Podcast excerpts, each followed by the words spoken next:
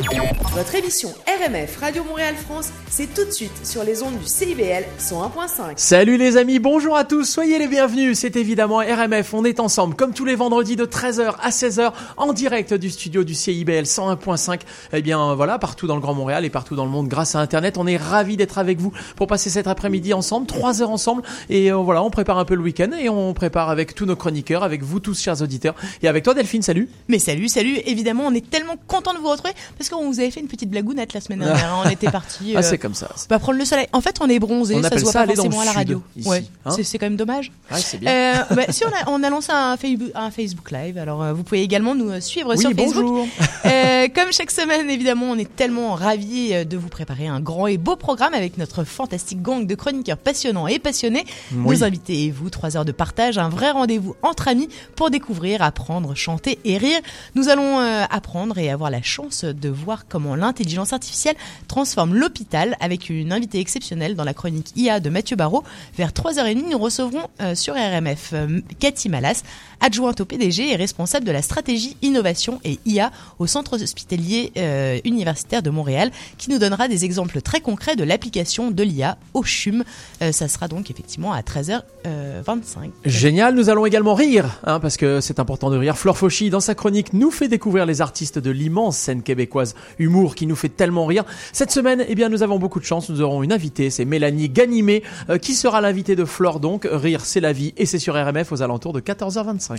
Culture, nous allons parler cinéma avec Gaëtan Pelland, d'un festival que nous aimons particulièrement et qui est actuellement en ligne en ce moment. C'est myfrenchfilmfestival.com. C'est à découvrir ou à redécouvrir euh, si vous avez une envie de cinéma français et francophone européen, court métrage et long métrage depuis chez vous à la demande et en streaming. Eh bien, on en parle tout à l'heure sur RMF à 14h10. Nous allons voyager avec Anne Pélouas, notre chroniqueuse et reporter voyage et plein air au Québec. Bah, du Québec au d'ailleurs au monde entier, hein. ça dépend des fois. Cette semaine, on va rester au Québec et ça va être vachement sympa.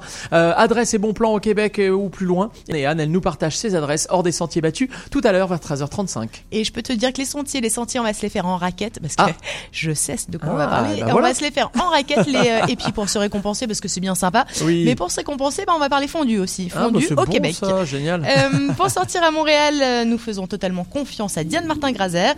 Euh, chaque semaine, elle nous donne ses adresses particulièrement trendy, des idées, des immanquables, des places to be à tester et c'est sur RMF à 14h50. Parce que l'histoire du Québec a toute son importance, parce que plus on écoute Daniel de Montplaisir, plus on comprend à quel point nos racines sont communes et que nos comportements d'aujourd'hui doivent prendre en compte ce passé. Eh bien, Daniel nous parlera d'un personnage qui a marqué Montréal, à tel point d'ailleurs que la ville lui a donné un nom, un nom de rue, un nom de parc, un nom d'édifice. Bref, notre chronique historique, c'est à 15h20. Et parce que nous aimons euh, bah, que vous tous, chers auditeurs, fidèles et réellement sympas, voire les meilleurs, alliez le mieux possible, et bien Anne-Sophie Casper, comme chaque semaine, elle nous donne ses bons plans pour se sentir bien, pour se sentir euh, bien dans son corps, bien dans sa planète. C'est à 13h55. Et sur la planète, eh bien, nous sommes nombreux à avoir des références culturelles différentes. Cécile Lazartique-Chartier, qui est dans le studio. Salut Cécile. Salut Cécile Bonjour. Eh bien, tu nous donneras tout à l'heure, euh, chaque semaine, hein, tu nous donnes les clés pour mieux se comprendre et mettre des mots sur des situations interculturelles pour que celles-ci deviennent enrichissantes pour tous. Restez avec nous, c'est dans environ 7-8 minutes.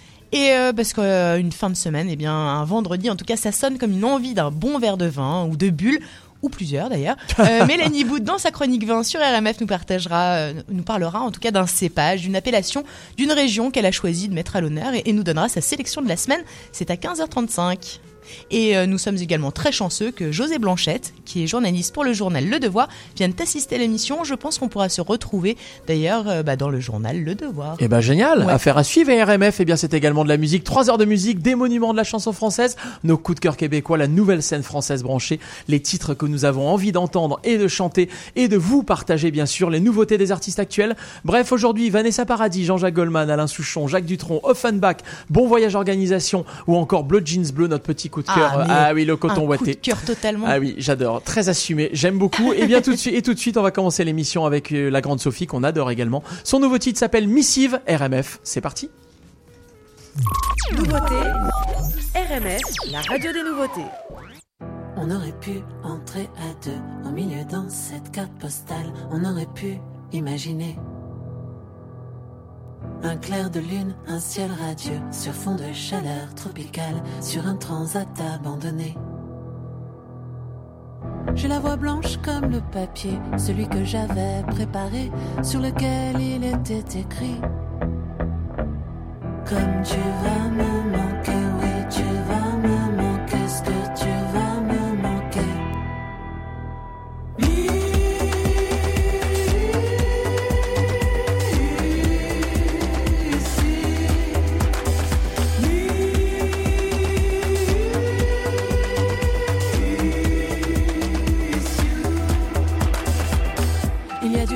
sur le papier et j'ai laissé la carte postale s'envoler et puis se noyer. Un clair de lune, un ciel pluvieux, j'ai vu rougir ton visage pâle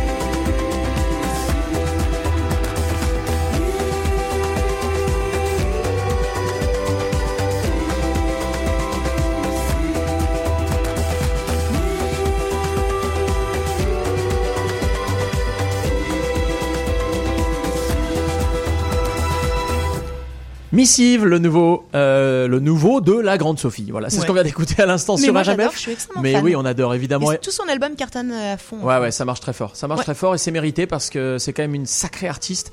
Euh, et puis, bah, elle est un petit peu, euh, elle était un peu en avance sur son temps en fait à l'époque. Ouais. Tu vois. Je- Et puis maintenant, je avec a toute cette artistes- émergence, Ouais, il y a des artistes qui lui ont un peu ouvert la route. euh, Complètement. Tu vois, les euh, Angel, euh, Angèle, Clara Clara Luciani, ça, ça va dans la même mouvance, Ouais. tu vois. euh, C'est-à-dire que c'est assez fort, c'est fort. RMF, il est 13h07. Et tout de suite, eh bien, nous allons parler interculturel. Nous allons en parler avec euh, Cécile Lazartique-Chartier qui, chaque semaine, eh bien, nous fait une chronique absolument passionnante pour euh, partager, pour, euh, pour montrer que le partage est enrichissant et pas l'inverse. Question d'ici. Salut Cécile. Salut Cécile. Bonjour, bonjour, bonjour.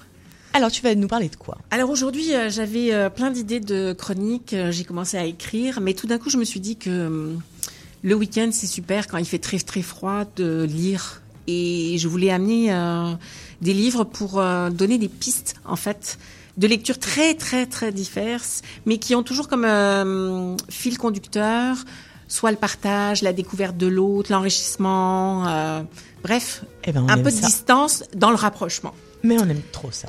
Alors, Qu'est-ce que tu nous conseilles? Ça, je ne sais pas si vous voyez, c'est le dit de Tian Yi de François euh, Cheng, qui est euh, de l'Académie française. C'est un écrivain euh, chinois à l'origine, qui écrit aussi en français, qui vit en France. C'est un monsieur d'un certain âge, parce que je pense qu'il est né dans les années 1929, quelque chose comme ça. Il a écrit de la poésie, il a écrit des romans, beaucoup de, questionnements. Mais ce livre-là, j'ai beaucoup aimé et je pense que en l'honneur de nos amis euh, chinois qui ont, euh, célébré le, Nouvel An chinois cette année pour euh, l'année du rat, euh, parlait d'un livre qui fait le lien entre l'Occident et l'Orient, l'Asie. La découverte de l'autre, c'était intéressant. En fait, ce livre, le dit de Tian C'est euh, l'auteur qui rencontre un poète euh, qui est méconnu. Et en fait, cet homme euh, a vécu l'avant-guerre euh, dans une Chine en plein bouillonnement, avec tout ce que ça, ça représente. Et dans les années 50, ce, ce poète est allé en Occident. Et donc, il a découvert une autre façon de penser, une autre façon de partager la beauté, des critères de beauté différents, des valeurs différentes. Et en fait, c'est cette, euh, ce lien entre euh, François Cheng, qui est un, un- à l'origine chinois, mais qui écrit en français, qui, est, qui a un amour fou de la langue française, qui parle de ce lien entre la, le- la Chine et l'Occident, des valeurs communes, une recherche de- du beau, bref, c'est magnifique. Plein d'autres livres euh, du même auteur, mais le dit de Tian Yi, c'est vraiment euh, en livre de poche. Il est à la grande bibliothèque. Euh, J'ai vérifié, donc euh, une, une belle façon y d'approcher la Chine. Le dit DIT de Tian, T-I-A-N euh, et Y-I. Tout à fait. Je mettrai sur le sur le Sur les réseaux Facebook. le- Ouais. les infos. Alors là, on passe dans un dans un registre complètement différent. C'est du pragmatique avec de l'esprit.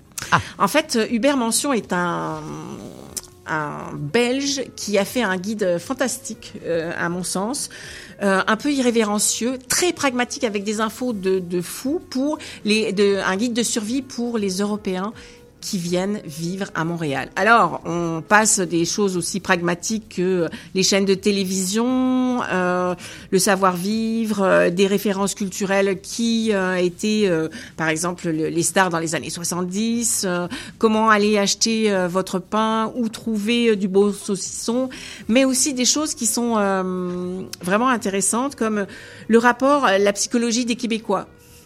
Euh, quelles sont les, les, les valeurs qui sont importantes Euh, Par exemple, le bon sens. On, on utilise souvent euh, le beau, gros, le bon gros sens, le bon sens à, à toutes les sauces ici. C'est-à-dire que c'est logique, tout le monde, c'est le pragmatisme, tout le monde est d'accord. Mais ça, c'est euh, une utilisation très culturelle. Des aspects qui sont importants pour les Québécois, comme l'amour de la nature, la simplicité, l'individualisme. Bref, des, des choses qui sont vraiment l'émotivité, le consensus, euh, des thématiques qu'on a déjà euh, pour la plupart euh, abordées dans d'autres euh, dans d'autres chroniques. Mais c'est vraiment c'est drôle, c'est bourré d'informations. Comment acheter une voiture ou louer une voiture, euh, euh, facturation et problèmes de paiement. Qu'est-ce qu'on fait? C'est que- plutôt des infos quand euh, tu viens d'arriver Oui, ou plutôt... tout à fait. Ok. Guide de survie des Européens qui arrivent à Montréal. Ce qui n'est pas du tout le cas de ton livre précédent. Ah non, là, Le- là on est dans le dans le, la littérature, le Là, on est- l'inspiration. Là, on est dans le pragmatique. Ok. Très efficace. J'ai beaucoup aimé. Alors, euh, j'ai j'ai euh, failli à ma tâche. Euh, Le, le livre dont je vous parle, moi, c'était en livre de poche. Le guide de survie des Européens à Montréal de Hubert Mention, c'est chez Ulysse. Ok. Et euh, vraiment, je le, je le conseille. Il est, il est pas. euh, la première version date de quelques années, mais il a été. euh, Oui, c'est mis à jour. C'est, c'est vraiment fantastique. Ok. Vraiment, je le conseille à tous ceux qui arrivent. Là, on passe dans un, une toute autre dimension. C'est chez Edito, euh, un éditeur euh, très sympa à Montréal, et c'est euh, Rachida Asdouz qui est psycholo- psychologue et qui nous dit pas de chicane dans ma cabane. Et en fait, c'est un livre. qui aborde la difficulté presque insoluble de surmonter la controverse pour s'engager sur une voie exigeante mais nécessaire du débat. Donc en fait, c'est sur trois axes. elle a pris le prétexte de trois axes sur des sujets excessivement délicats, euh, je dirais presque même tabous, et qui du moins soulèvent des... euh, Bah, tu vas nous dire les trois sujets, j'espère. oui. Alors, on parle de l'enseignement de, de la de, sexuel à l'école, Ok. de la laïcité, Ok. et le troisième, euh, hou, hou, hou, hou, hou, le troisième, la troisième thématique, ça va revenir. Parce que j'avais mon, mon idée euh, qui revenait. Excuse-moi page est parce que je parti. t'ai je t'ai coupé. Ah, donc la laïcité, l'éducation sexuelle à l'école et euh, l'appropriation culturelle. Ok. Donc c'est vraiment euh, des sujets très chauds et les gens euh, s'enflamment. Alors pour un pays où le consensus est de mise, il y a des sujets qui déchaînent toutes les passions et ces trois thématiques sont euh, de ces sujets. Et en fait, elle, elle, euh, elle aborde euh, d'une façon euh, assez rigolote euh, à un moment donné l'œuf et la poule. C'est-à-dire qu'elle amène un sujet et elle développe qui est l'œuf, qui est la poule, que dirait l'œuf, que dirait la poule par rapport à une, thématique, ce qui fait qu'on on, prend de la distance. Ça nous permet de, de relativiser, de dire, OK, est-ce qu'on peut se poser des bonnes questions, ou au moins des questions importantes, mais de façon moins passionnelle et moins fracassante Et avant qu'il y ait du sang sur les murs, est-ce qu'on peut se, se poser, s'écouter et euh, dialoguer. Donc, euh, pour qui est ce livre? Moi, je dirais que c'est pour ceux qui arrivent au Québec, pour euh, un peu comprendre des choses délicates, pour des étudiants, pour des gens qui ont qui se posent des questions. Et bref, c'est accessible, c'est bien écrit, c'est c'est vraiment un livre pas de chicane dans ma cabane. Aux éditions Édito. Chez Édito. Donc euh, un livre vraiment très chouette. Puis parce que le territoire est important au Québec, euh, c'est un livre de, quelqu'un que j'aime beaucoup qui s'appelle Serge Bouchard, qui est anthropologue, qui euh, d'ailleurs je, le- je le souligne à une émission fort intéressante de anthropologie, philosophie, société, euh, sur la radio euh, ici première de Radio Canada, le dimanche de 19h à 20h. Et euh, ça s'appelle C'est fou. Et ils ont toujours une thématique. Et autour de cette thématique, pendant une heure, ils développent, ils font des liens avec euh, le passé, l'Antiquité, le Québec, les Inuits, euh, les nouveaux arrivants, euh, d'autres pays. Donc c'est vraiment très très très intéressant. Alors ce livre s'appelle L'allume-cigarette de la Chrysler noire. Il faut savoir que euh, si Serge Bouchard est un anthropologue euh, qui a un lien avec le territoire très fort, il est aussi euh, fanatique de camions. Et par exemple, il a il a exercé le maître de le métier pardon de camionneur pendant un grand moment, justement pour parcourir euh, les espaces, pour se plonger dans quelque chose de méditatif. euh, c'est vraiment intéressant. Donc là, il parle. Méditatif, mais pas trop, parce qu'il faut quand même être Oui. un peu concentré. Ah, en fait, il Il est responsable de 18 carambolages. Euh, en fait, Serge Bouchard, je pense qu'il s'est offert le, le, le road trip euh, version Amérique du Nord pour faire des, des longs kilométrages et passer euh, les territoires. Donc en fait, Serge Bouchard, lui, il a hum, euh, dans, ce livre, il parle de sa jeunesse, euh, de son amour euh, des arbres, de comment il, le lien très spécifique avec le territoire. Il a travaillé aussi avec les Inuits de la côte nord. Donc c'est- c'est des, sujets qu'il aborde et à chaque fois c'est des petits chapitres qui nous amènent sur un aspect de la vie, de sa vie ou une interrogation. Donc c'est vraiment très chouette. C'est une soixantaine de textes et donc s'il y en a un qui nous touche et d'autres moins, ben on passe au suivant et c'est Donc c'est pas un roman. non une- pas, du tout. histoires. C'est c'est vraiment une soixantaine de textes. Et ça s'appelle? L'allume-cigarette de la Chrysler Noire de Serge Bouchard aux éditions Boréal. Et euh, je le conseille. Ça aussi, dans toutes les bonnes bibliothèques euh, au Québec, vous trouverez ça, ou dans les bonnes librairies euh, indépendantes. Mais ok. Donc, Parfait. de quoi euh, aborder le Québec euh, De différentes de manières. différentes manières et, et la relation à l'autre enrichissante. Mais totalement. Écoute, merci beaucoup pour tous ces conseils. Avec plaisir. Merci Cécile. C'était la chronique Question d'ici. Merci Cécile. Et Alors en plus, euh, étant donné que Emmanuel Caron, notre chroniqueuse euh, littéraire, est partie à New York, hein, Madame Payette, ouais, Madame machin, Payette, hein, c'est comme ça. et ben voilà. Du coup, Cécile, tu la remplaces un peu hein, avec ton choix de, lecture pour la semaine. Donc euh, merci beaucoup. C'est ça, vous êtes totalement complémentaires. On adore vous retrouver. On est sur, bah, sur RMF et sur RMF, bien eh bien, sûr. c'est de la musique. C'est nos aussi coups de cœur québécois. nos Exactement, et nos coups de cœur québécois. Évidemment. Tu la connais? Ouais, je la connais. Je pense que vous allez la connaître. On la connaît un peu tous. C'est Céline Dion. C'est encore un soir et c'est tout de suite sur RMF. Nos coups de cœur Keb. Une photo, une date, c'était n'y pas croire. C'était pourtant hier, mentir est ma mémoire. Et ces visages d'enfants, et le mien dans ce miroir. Oh, c'est pas pour me plaindre, ça vous n'avez rien à craindre. La vie m'a tellement gâté, j'ai plutôt du mal à l'éteindre. Oh mon Dieu, j'ai eu ma part et bien plus à tant d'égards. Mais quand on vit trop beau, trop fort, on en oublie le temps qui passe.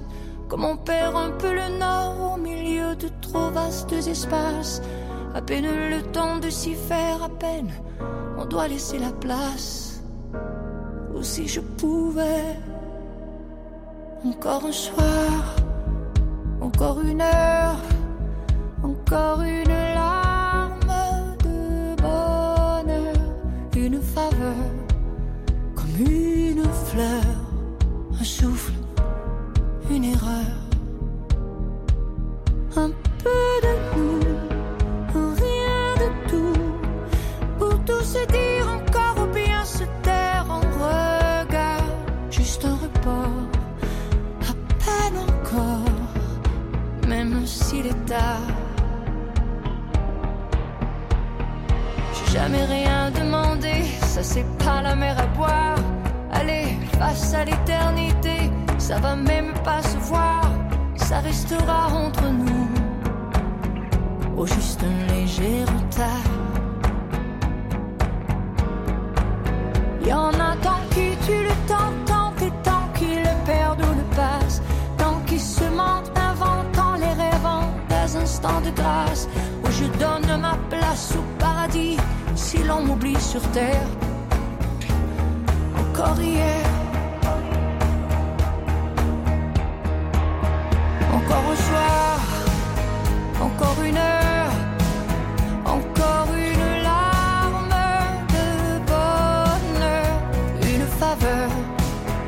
une fleur, un souffle, une erreur,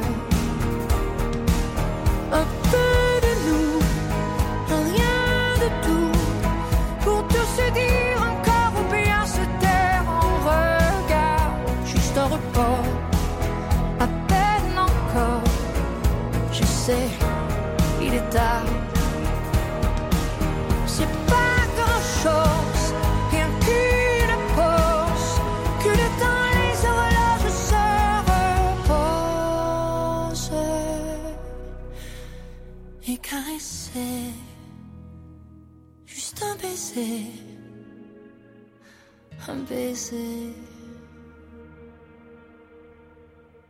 Encore un soir, encore une heure,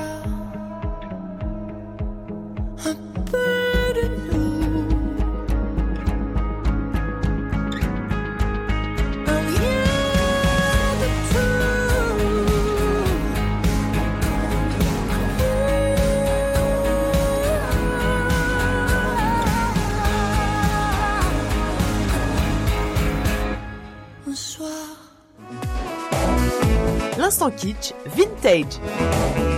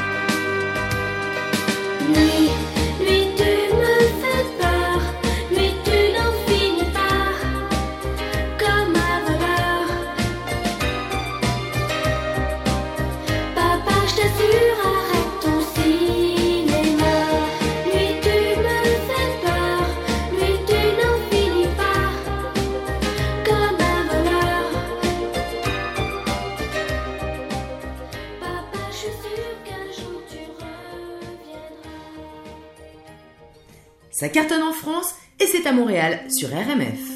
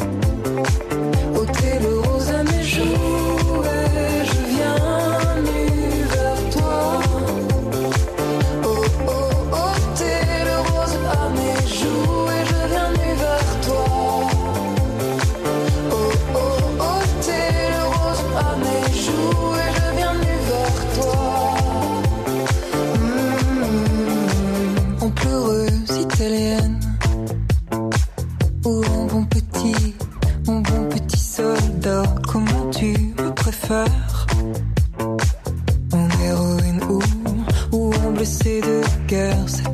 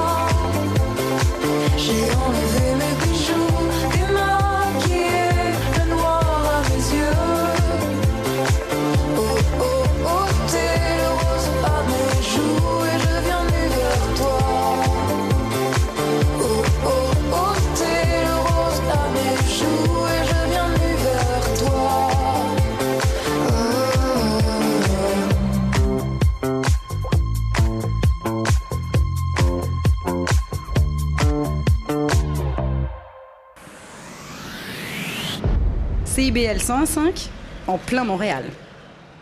L'événement Pop Casino au Casino de Montréal, c'est des soirées musicales exceptionnelles. Des soirées virées sur le pop, Le meilleur du pop des années 80 et 90. c'est vraiment pas pire. Tout pour vous rendre heureux.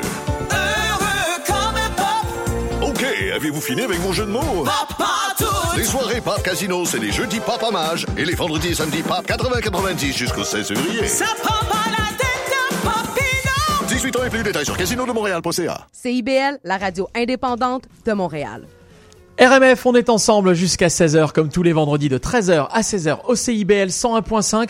On a eu pas mal de musique à l'instant, avec notamment dans l'instant kitsch, eh bien Elsa, t'en vas pas, gros gros succès, gros Moi, je trouve que slow c'est hein, des années l'instant, 80. tu sais, l'instant kitsch, c'est un peu l'instant où Ouais. c'est un peu euh, le truc qu'on dit pas, euh, mais on est quand même assez content d'avoir entendu Elsa. Mais bien sûr, Euh, mais c'est ça, c'est le, le plaisir coupable. On, on le dit ça. pas, mais on, mais on aime. Ouais. On aime tout comme Clara Luciani avec Nu qu'on a écouté également et Céline Dion évidemment encore un soir composition de l'ami Jean-Jacques Goldman.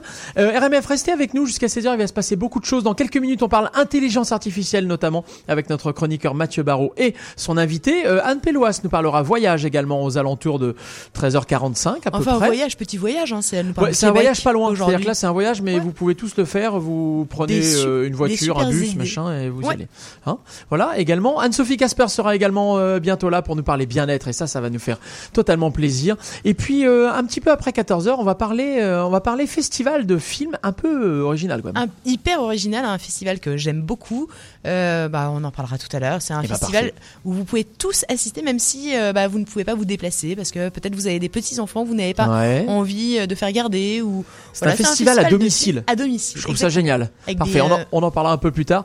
Euh, RMF, on est ensemble évidemment jusqu'à 16h, il est 13h31. Lequel de nous C'est une, je ne sais pas, hein, c'est une question qu'on peut se poser. En tout cas, Patrick Bourrel, nous, il nous le chante et c'est tout de suite sur RMF.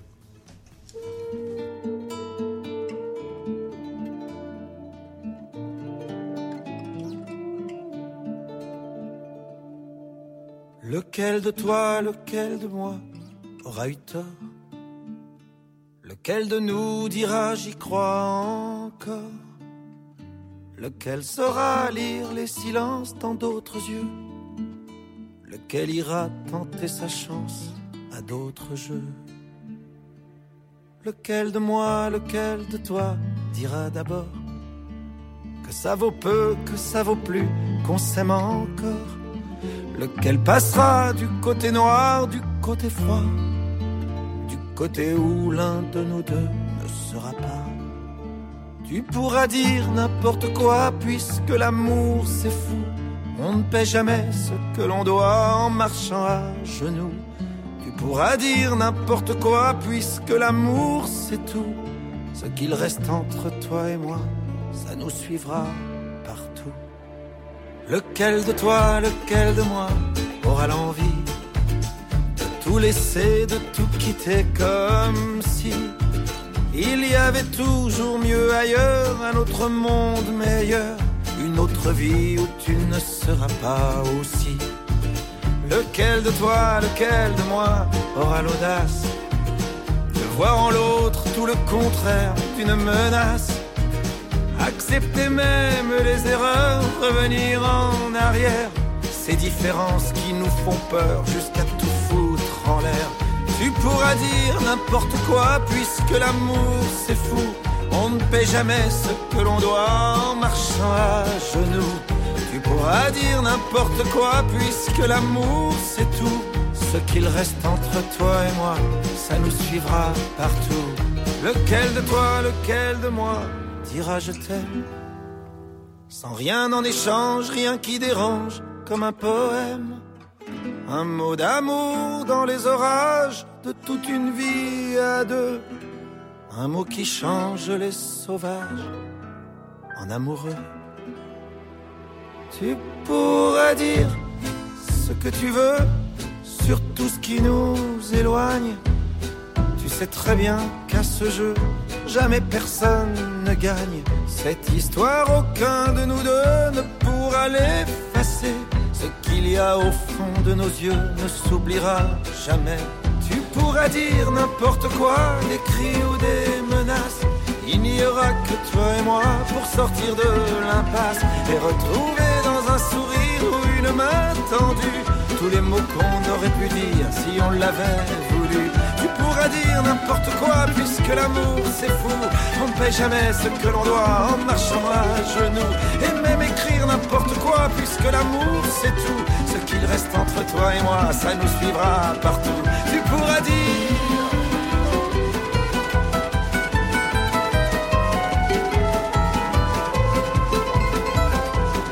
Ce qu'il reste entre toi et moi, ça nous suivra partout. RMF, il est exactement 13h35 et à l'instant c'était Patrick Boel, lequel de nous? Et lequel de nous? Eh bien, je trouve que ça tombe plutôt pas mal parce qu'on est une grande bande de chroniqueurs, Ouais, on peut dire. c'est Alors, vrai. Bah, parfois c'est euh, bah, parfois c'est un chroniqueur, parfois c'est une chroniqueuse.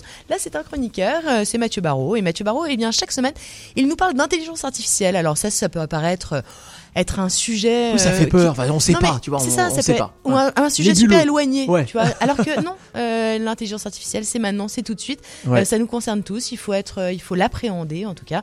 Euh, et on, on est ravis eh bien d'en parler chaque semaine avec Mathieu. Innovation, intelligence artificielle. Salut Mathieu.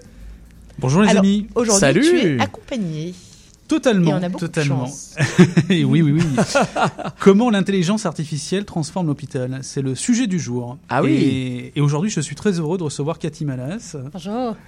Euh, Cathy, euh, vous êtes adjointe au PDG du CHUM de Montréal. Et pour vous présenter euh, rapidement par rapport à nos auditeurs, vous êtes responsable de la stratégie d'innovation et de l'intelligence artificielle au CHUM.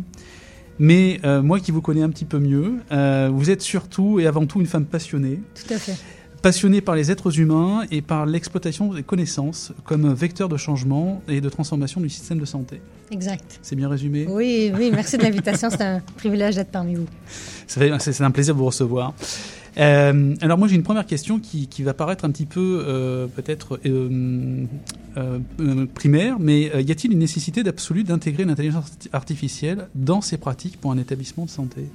Et pour répondre à cette question-là, il faut se rappeler de la mission cœur d'un établissement de santé, qui est d'améliorer sans cesse la santé de notre population, incluant nos- les intervenants de santé, qui est notre main-d'œuvre et les, les talents qui soignent tous ces patients-là et qui font la promotion de la santé.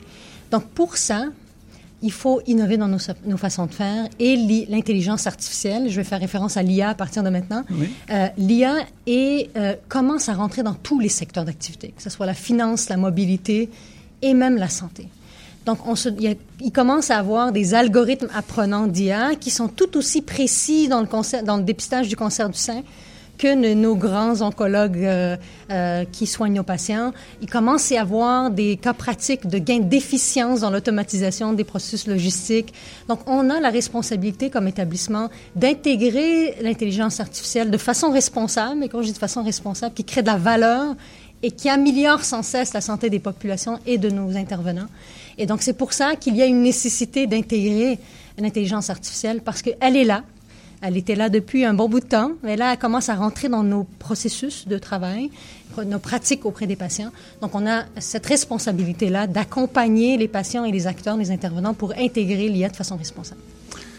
Donc, on, on pourrait dire que l'intégration de l'IA dans, les pratiques, ça vient augmenter la qualité de prise en soin? Exact. Eh Ben, il faut s'assurer qu'elle augmente. Euh, Donc, D'accord. dans toute innovation qu'on intègre, comme Oui. l'intelligence artificielle en santé, il faut s'assurer qu'elle soit, soit qu'elle améliore l'expérience du patient ou les résultats des soins et services qu'on leur offre par un gain d'accessibilité, de qualité, de sécurité, soit qu'elle améliore la santé des populations, meilleure réinsertion professionnelle, euh, meilleure qualité de vie, soit réduire les coûts de la santé ou améliorer le mieux-être de nos intervenants. Donc, il faut qu'il y ait une création de valeur. Il faut qu'il y ait de bénéfices pour les patients, de bénéfices pour nos intervenants.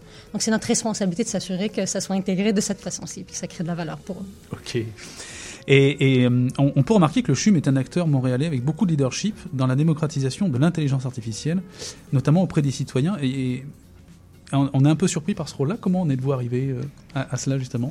Ben, euh, J'ai répondu en partie à Oui. la première question en se disant on a la responsabilité de toujours offrir les meilleurs soins et services à la population. Mhm. Euh, donc, il faut s'assurer que ce qu'on leur offre, c'est les meilleures pratiques auprès d'eux. Mhm. Euh, donc, on sait que l'intelligence artificielle entre dans nos murs, donc il faut s'y préparer. Alors, pourquoi euh, on a décidé d'intégrer l'IA dans notre stratégie organisationnelle en créant une école, je reviendrai plus tard, euh, tant pour nos intervenants que pour les patients?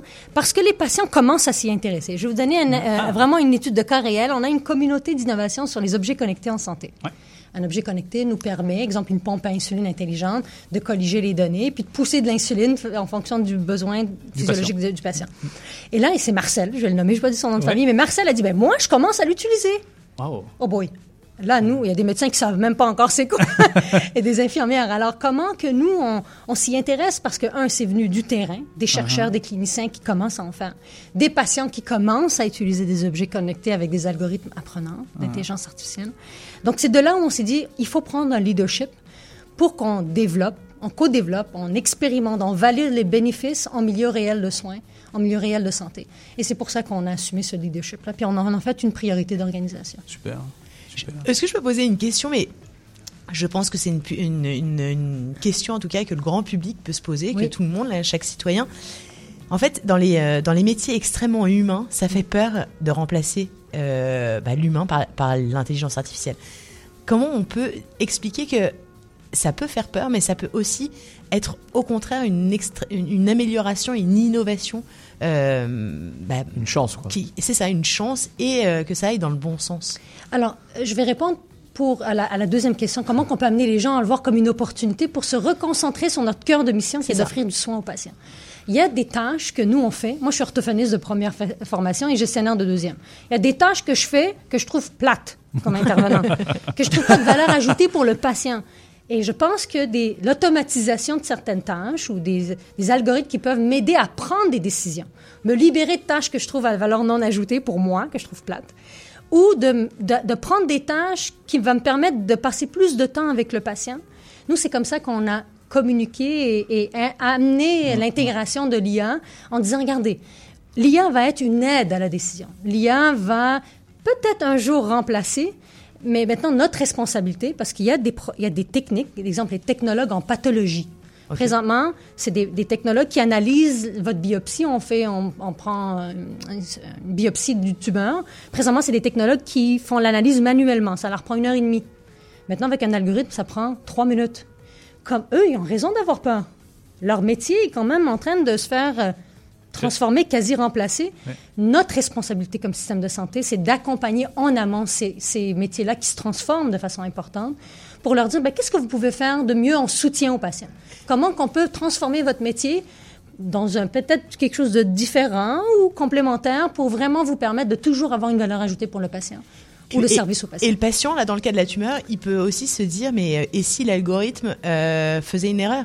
Alors- Et c'est ça, en fait, là aussi où il faut rassurer le patient. Et... Exact. D'où l'importance des milieux euh, qui évaluent la va- les bénéfices réels de toute innovation qu'on introduit. On est un centre hospitalier universitaire. On a un mandat d'évaluer via des, des- des projets de recherche ou d'évaluation de la pratique la le vrai bénéfice. Vous avez raison. On a- Il y a raison d'avoir des fois une crainte, mais d'où l'importance de dire est-ce que cet algorithme est capable de dépister si une tumeur est euh, euh, bénigne ou maligne?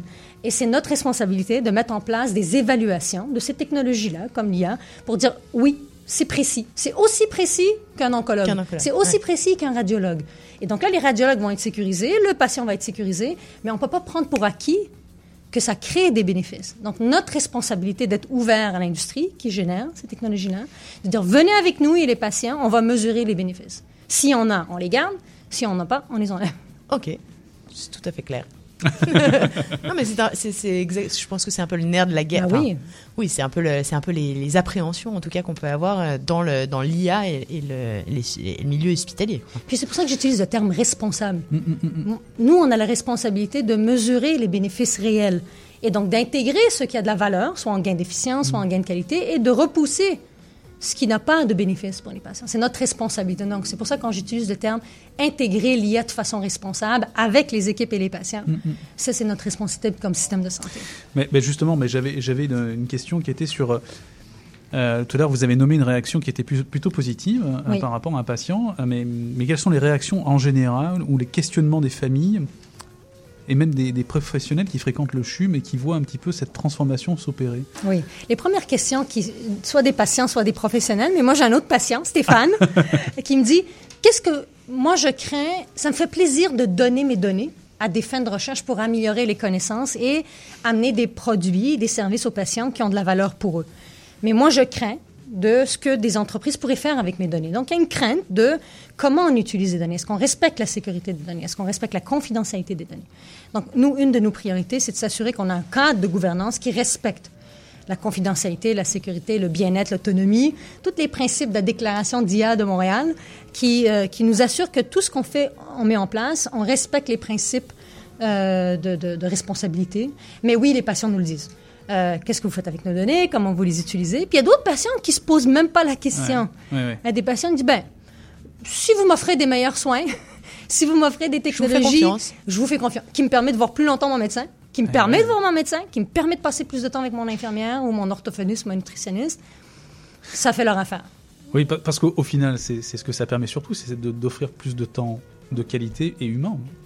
Exact. C'est ce qu'on souhaite, d'un- Mm. des gains d'efficience, donc passer de, de dégager des tâches à valeur moins importante pour se permettre, nous, comme humains, de passer plus plate, oui, comme j'ai dit, pour passer plus de temps avec, des hum- avec un humain. Mais je crois aussi que ces technologies-là, puis il faut en démontrer la valeur en le mesurant, nous permettra de faire des gains aussi de précision, de, de diagnostic ou thérapeutique, et en, en matière d'aide à la décision. Il y a certaines tâches qui vont être remplacées. Est-ce que des métiers vont être remplacés complètement? Je, je ne pense pas à court, moyen terme.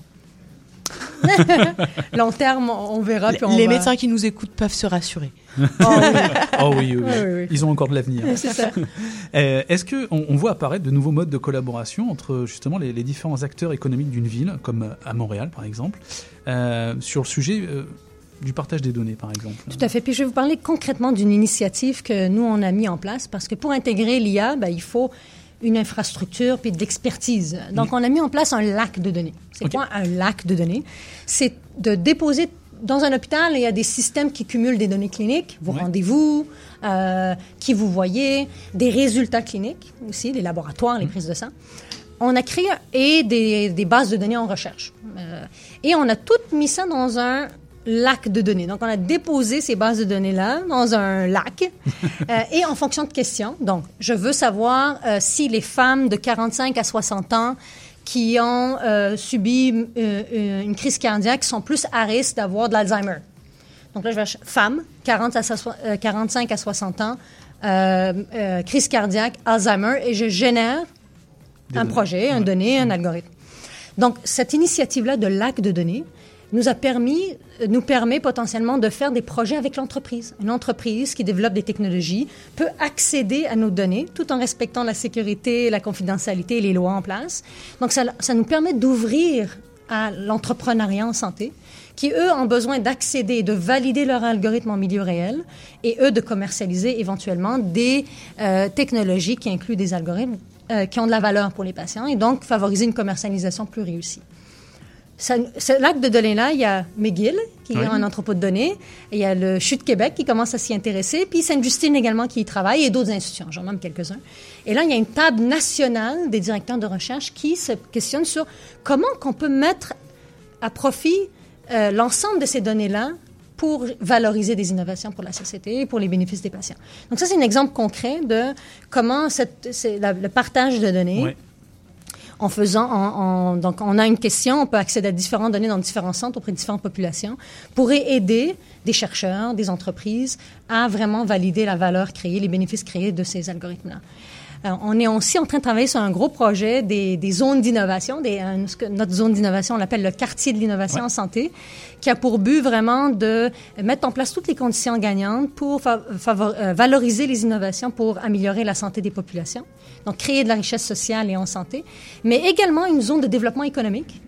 Euh, pour euh, vraiment qui amène les entreprises, les, les centres de recherche, les universitaires, les associations de patients à collaborer ensemble pour valoriser les innovations euh, au bénéfice de l'ensemble de la société. Donc, création de richesse sociale, création de richesse économique, par vraiment en mettant en place un quartier en mode laboratoire vivant où les gens peuvent se côtoyer, collaborer pour générer des innovations qui ont des bénéfices. Et est-ce qu'on peut s'imaginer un- euh, de la médecine prédictive euh, Ben, de toute façon, c'est tout à fait parce que ça, c'est un des sujets d'intérêt de plusieurs de nos Oui. centres euh, hospitaliers universitaires.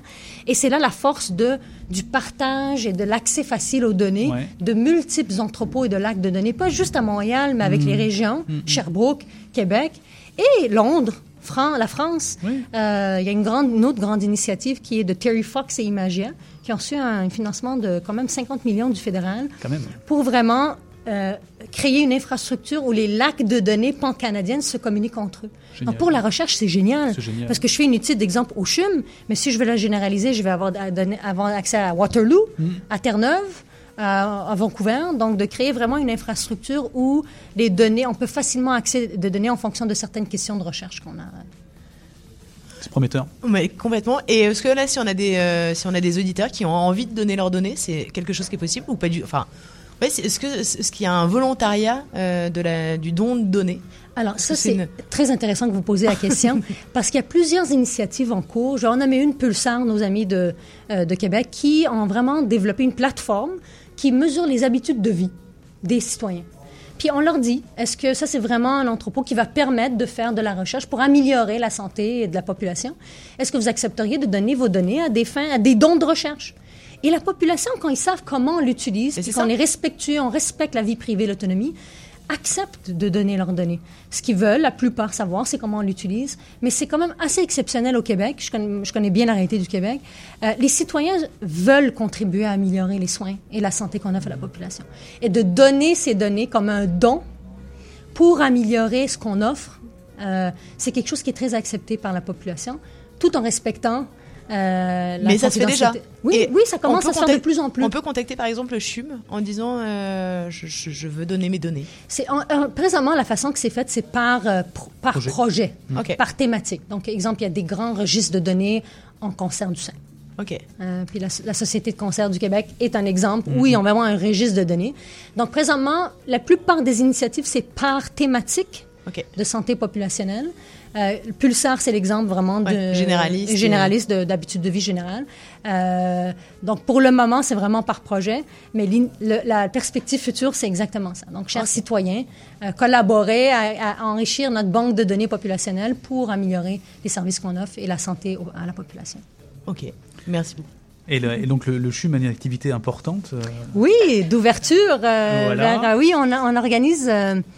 Euh, je vous invite fortement à y participer. Ça s'appelle un hackathon Ouais. euh, euh, en santé. Un hackathon, c'est quoi? C'est vraiment euh, euh, l'ouverture. Donc, on a des professionnels de la santé, des patients, des chercheurs qui soumettent des problématiques, des Ouais. idées. Euh, exemple, j'aimerais mieux dépister le suicide chez les employés, par exemple par exemple. où j'aimerais dépister l'anxiété chez les jeunes. Donc, et on lance ces défis-là, ces besoins-là à la communauté, et des développeurs, des codeurs, des programmeurs, des développeurs de jeux vidéo se greffent à ces besoins-là et en deux jours et demi développent un prototype d'une solution, Solution. à cette problématique-là. Donc, c'est sur trois jours, le 2, 3, 4 avril. Euh, je vous invite à aller consulter. C'est Hackathon Chum, vous pouvez les trouver sur le site. Puis, euh, on a trois thématiques. L'IA, Ouais. l'innovation dans son sens large, qu'elle soit technologique ou pas, Ou pas. ou pas, et les jeux vidéo. Génial. on a plein de partenaires. Je tiens à remercier Hacking Health et la Ville de Montréal comme grands partenaires, et plein d'autres comme Ubisoft et, et d'autres. Super. Ok, merci beaucoup. C'était extrêmement intéressant. On a d'ailleurs euh, des auditeurs qui sont euh, qui nous disent je serais euh, prêt à donner mes infos pour ce type d'initiative. Bravo. Oh, c'est génial. voilà. C'est génial, merci. Merci infiniment, Cathy Malas, d'avoir répondu à ces questions. Merci à vous. À bientôt. C'était Innovation, Intelligence Artificielle. Waouh, on, Ouais. on aimerait en parler tout l'après-midi. Hein. Mais c'est ça, Ouais. exactement. on a également un auditeur parce qu'on est, on est euh, également sur Facebook. Hein, c'est, presque de l'intelligence artificielle. Non, je, non, euh, Facebook n'a rien non. à voir avec l'intelligence euh, de quoi que ce soit. Mais bref, on est quand même sur sur Facebook et on a un auditeur qui nous demande qui a écrit cette magnifique chanson. C'était euh, lequel Bruel. de nous de Patrick Oui. Bruel et c'est écrit par Félix Gray et euh, Patrick Bruel lui-même. Ah ouais, c'est bien. Tu vois, on est éclectique. C'est RMF, c'est éclectique. Et c'est encore plus éclectique car dans quelques minutes, nous allons partir en voyage avec Anne Péloise qui est déjà dans le studio. Et après, on, euh, pour agrémenter le voyage, on va se sentir bien avec Anne-Sophie qui est également dans le studio. Alors restez avec nous, euh, un mini coup de musique et puis on y va. Ça cartonne en France et c'est à Montréal sur RMF.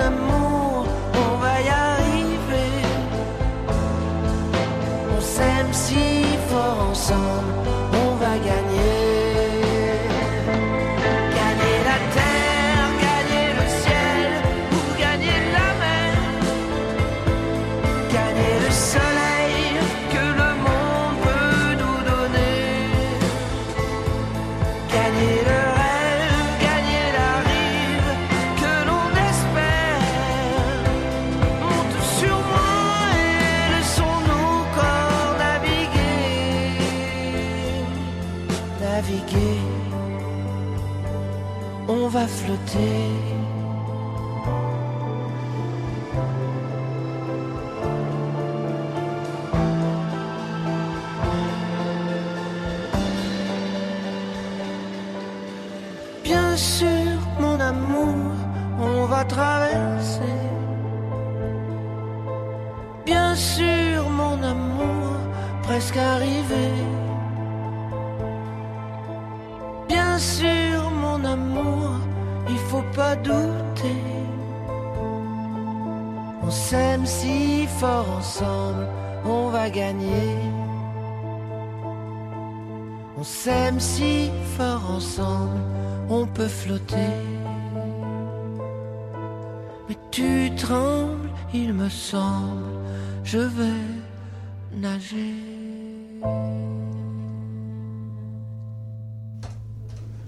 Jean-Louis Aubert, bien sûr. Bah, Mais bien oui, sûr. bien sûr, Voilà. C'est ce qu'on vient d'écouter sur Bien RMF. sûr. Et bien sûr, et je trouve que tu vois avec ce temps absolument merveilleux que nous avons aujourd'hui, eh bien on a beaucoup de chance d'avoir également Anne Pelloise qui chaque semaine eh bien nous euh, fait prendre l'air et euh, en fait faire Oui. euh, nous faire prendre l'air euh, en hiver. Moi j'aime ça. Tu as toujours des extrêmement bonnes idées. Là je crois qu'aujourd'hui nous allons faire de la raquette. Alors ça va être sportif, mais rassurez-vous nous allons parler fondu également. Je vous rassure. Voyage, évasion. Salut Anne. Salut Bonjour. Anne. Alors de quoi nous allons parler? Alors aujourd'hui, qu'est-ce que vous diriez d'une petite sortie en raquette avec un objectif vraiment alléchant? Aller manger une fondue au fromage et une autre au chocolat dans un refuge de montagne. Oui, Mais on je y pars va. avec C'est toi, on parti. y est, Allez. on est déjà là-bas, euh, on, on y est. Bon, je vous raconte tout, mais il faudra quand même y aller. Alors, je vous invite à, à la station Tremblant dans les Laurentides, mais donc pas pour faire du ski alpin pour une fois, plutôt pour une activité de raquette et fondue pour les plus actifs, encore que ce soit pas très sportif, ou de Ah bah dameuse. Bah dameuse et bien, fondue. toi. Ok. Il y a raquette et fondue ou dameuse et fondue Ah pour bah les moins en forme. J'ai testé ça pour vous l'hiver dernier et franchement, euh, c'est génial. Bah, si tu m'étonnes. Alors, euh, dans la rubrique d'abord pratico-pratique, il vous reste deux mois pour en profiter. Euh, il y a neuf dates en février, en semaine pour des montées et descentes en dameuse, toute une expérience, et autant de dates en mars.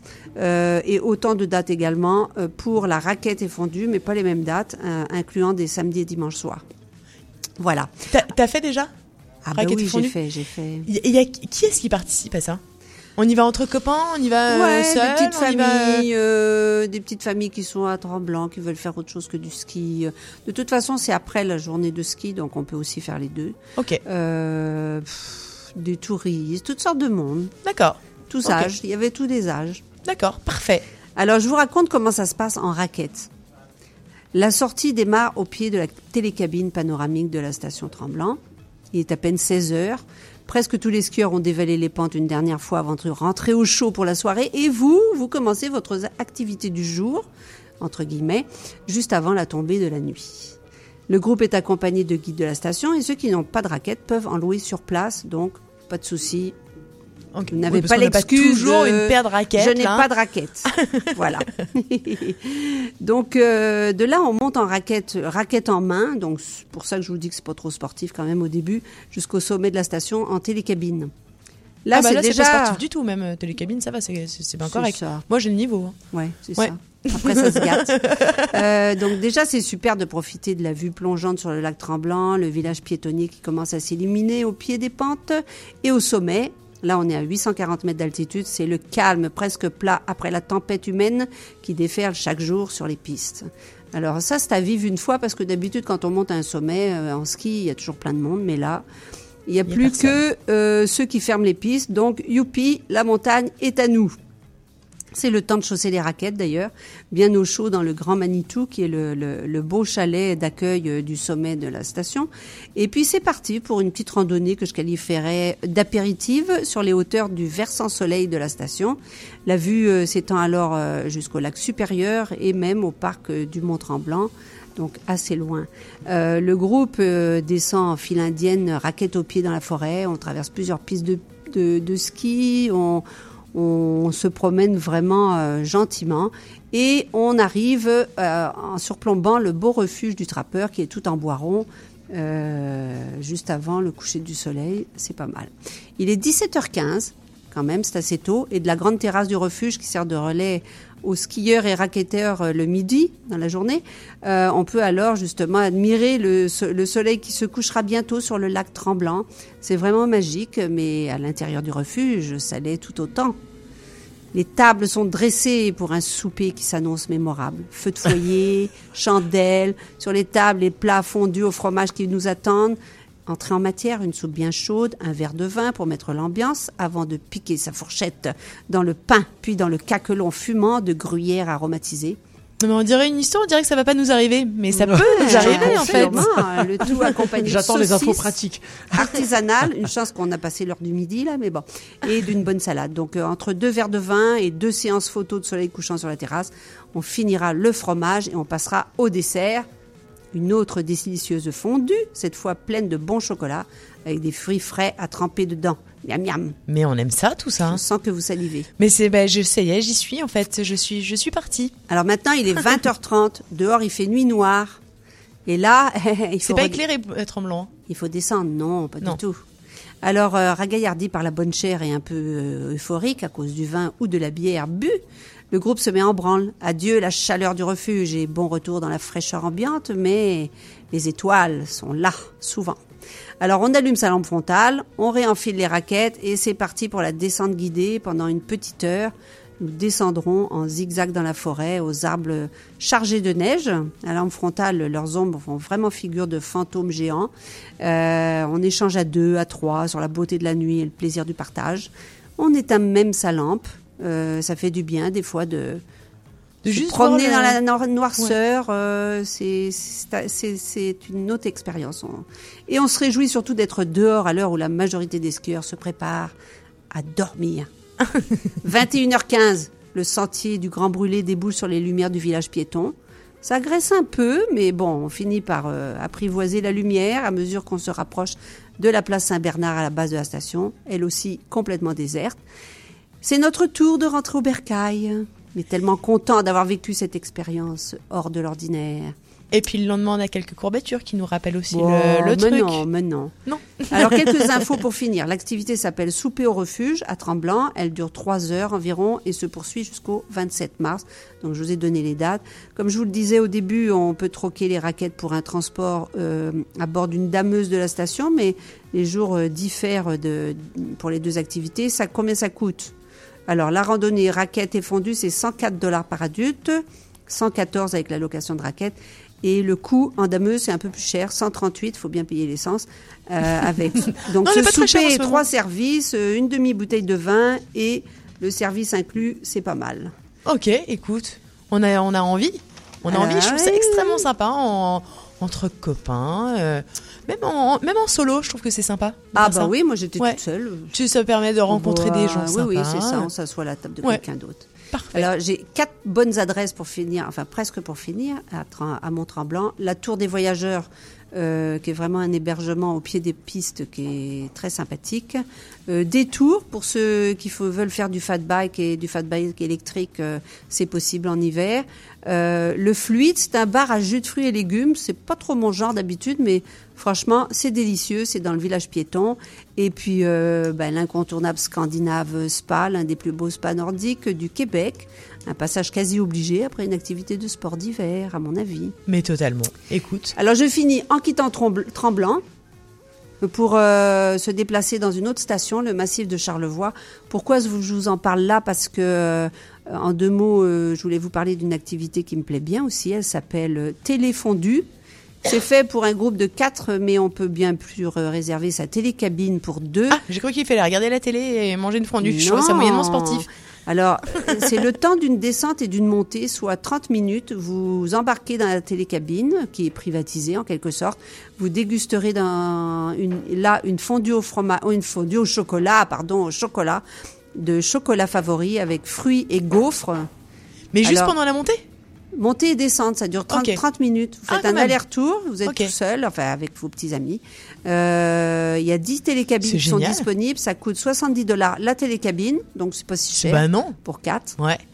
Il reste trois dates pour en profiter 16 février, 29 mars et 12 avril, et quatre plages horaires chaque, chaque- chacune de ces dates entre 12h et 15h. Je suis hyper fan. Et en prime, sachez qu'au chalet du sommet au massif, on peut profiter chaque lundi de février, donc il faut se dépêcher, d'un massage sur chaise gratuit de 15 Mais minutes offert par le spa nordique Le Germain entre 11h 11h30 et 14h30. Donc, Génial. euh, Canon. voilà quoi. Super, écoute, merci beaucoup. Alors, bon Merci chocolat. pour tout ça. Mmh, ouais. Et fromage. C'était Voyage Évasion. Merci Anne, ça fait envie. fan. Mais oui, Ah ça bah. fait envie. Et alors on parle de voyage, et ben ça tombe bien parce que l'instant branchouille, c'est tout de suite sur RMF et on part en voyage avec Bon Voyage Organisation. Et restez avec nous dans quelques minutes. Anne-Sophie sera là et on va se faire du bien ensemble. L'instant branchouille, c'est tout de suite sur RMF.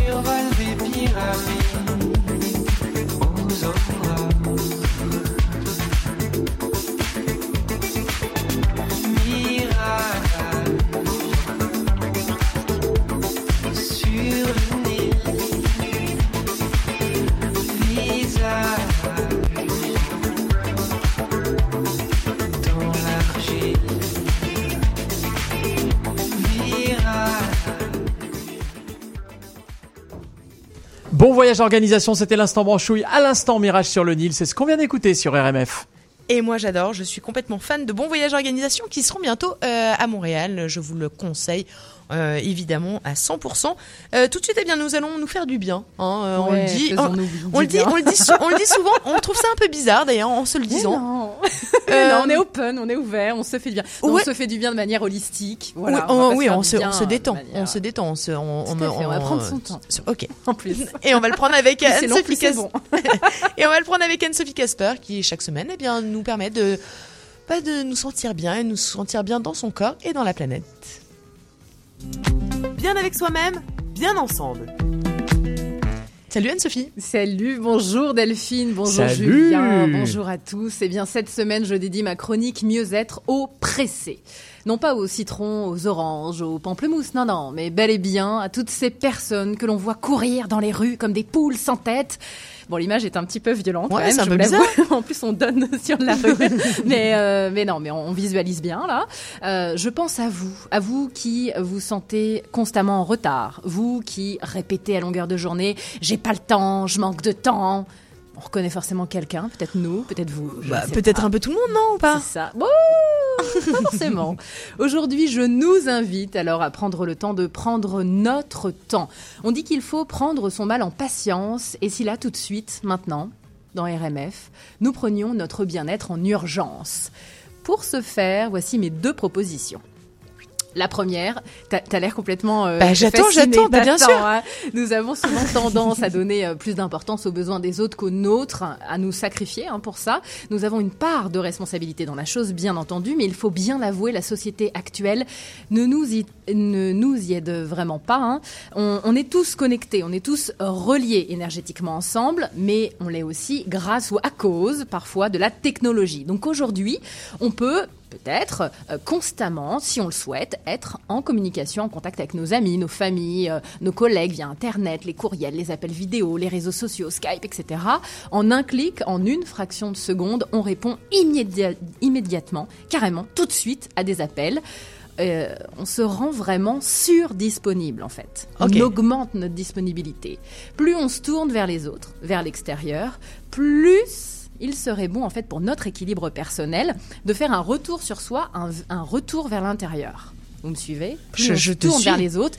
Mais ça prend du temps, tout ça. ben c'est ça. Concrètement, c'est très compliqué. On, on va, on va pas se, se mentir. J'ai un coup de téléphone. Je dois après me replier sur moi pour rééquilibrer, etc. C'est compliqué. Mais on peut le faire euh, en faisant des petits paliers au fur et à mesure, en fait. Euh, à chaque fois, par exemple, euh, on va dire une conversation téléphonique. On prend conscience. Juste après la conversation, on est seul, on a raccroché, on prend conscience du moment présent, on identifie nos émotions, nos ressentis, parce qu'on peut aussi vivre des choses qui peuvent être euh, assez fortes dans nos vies.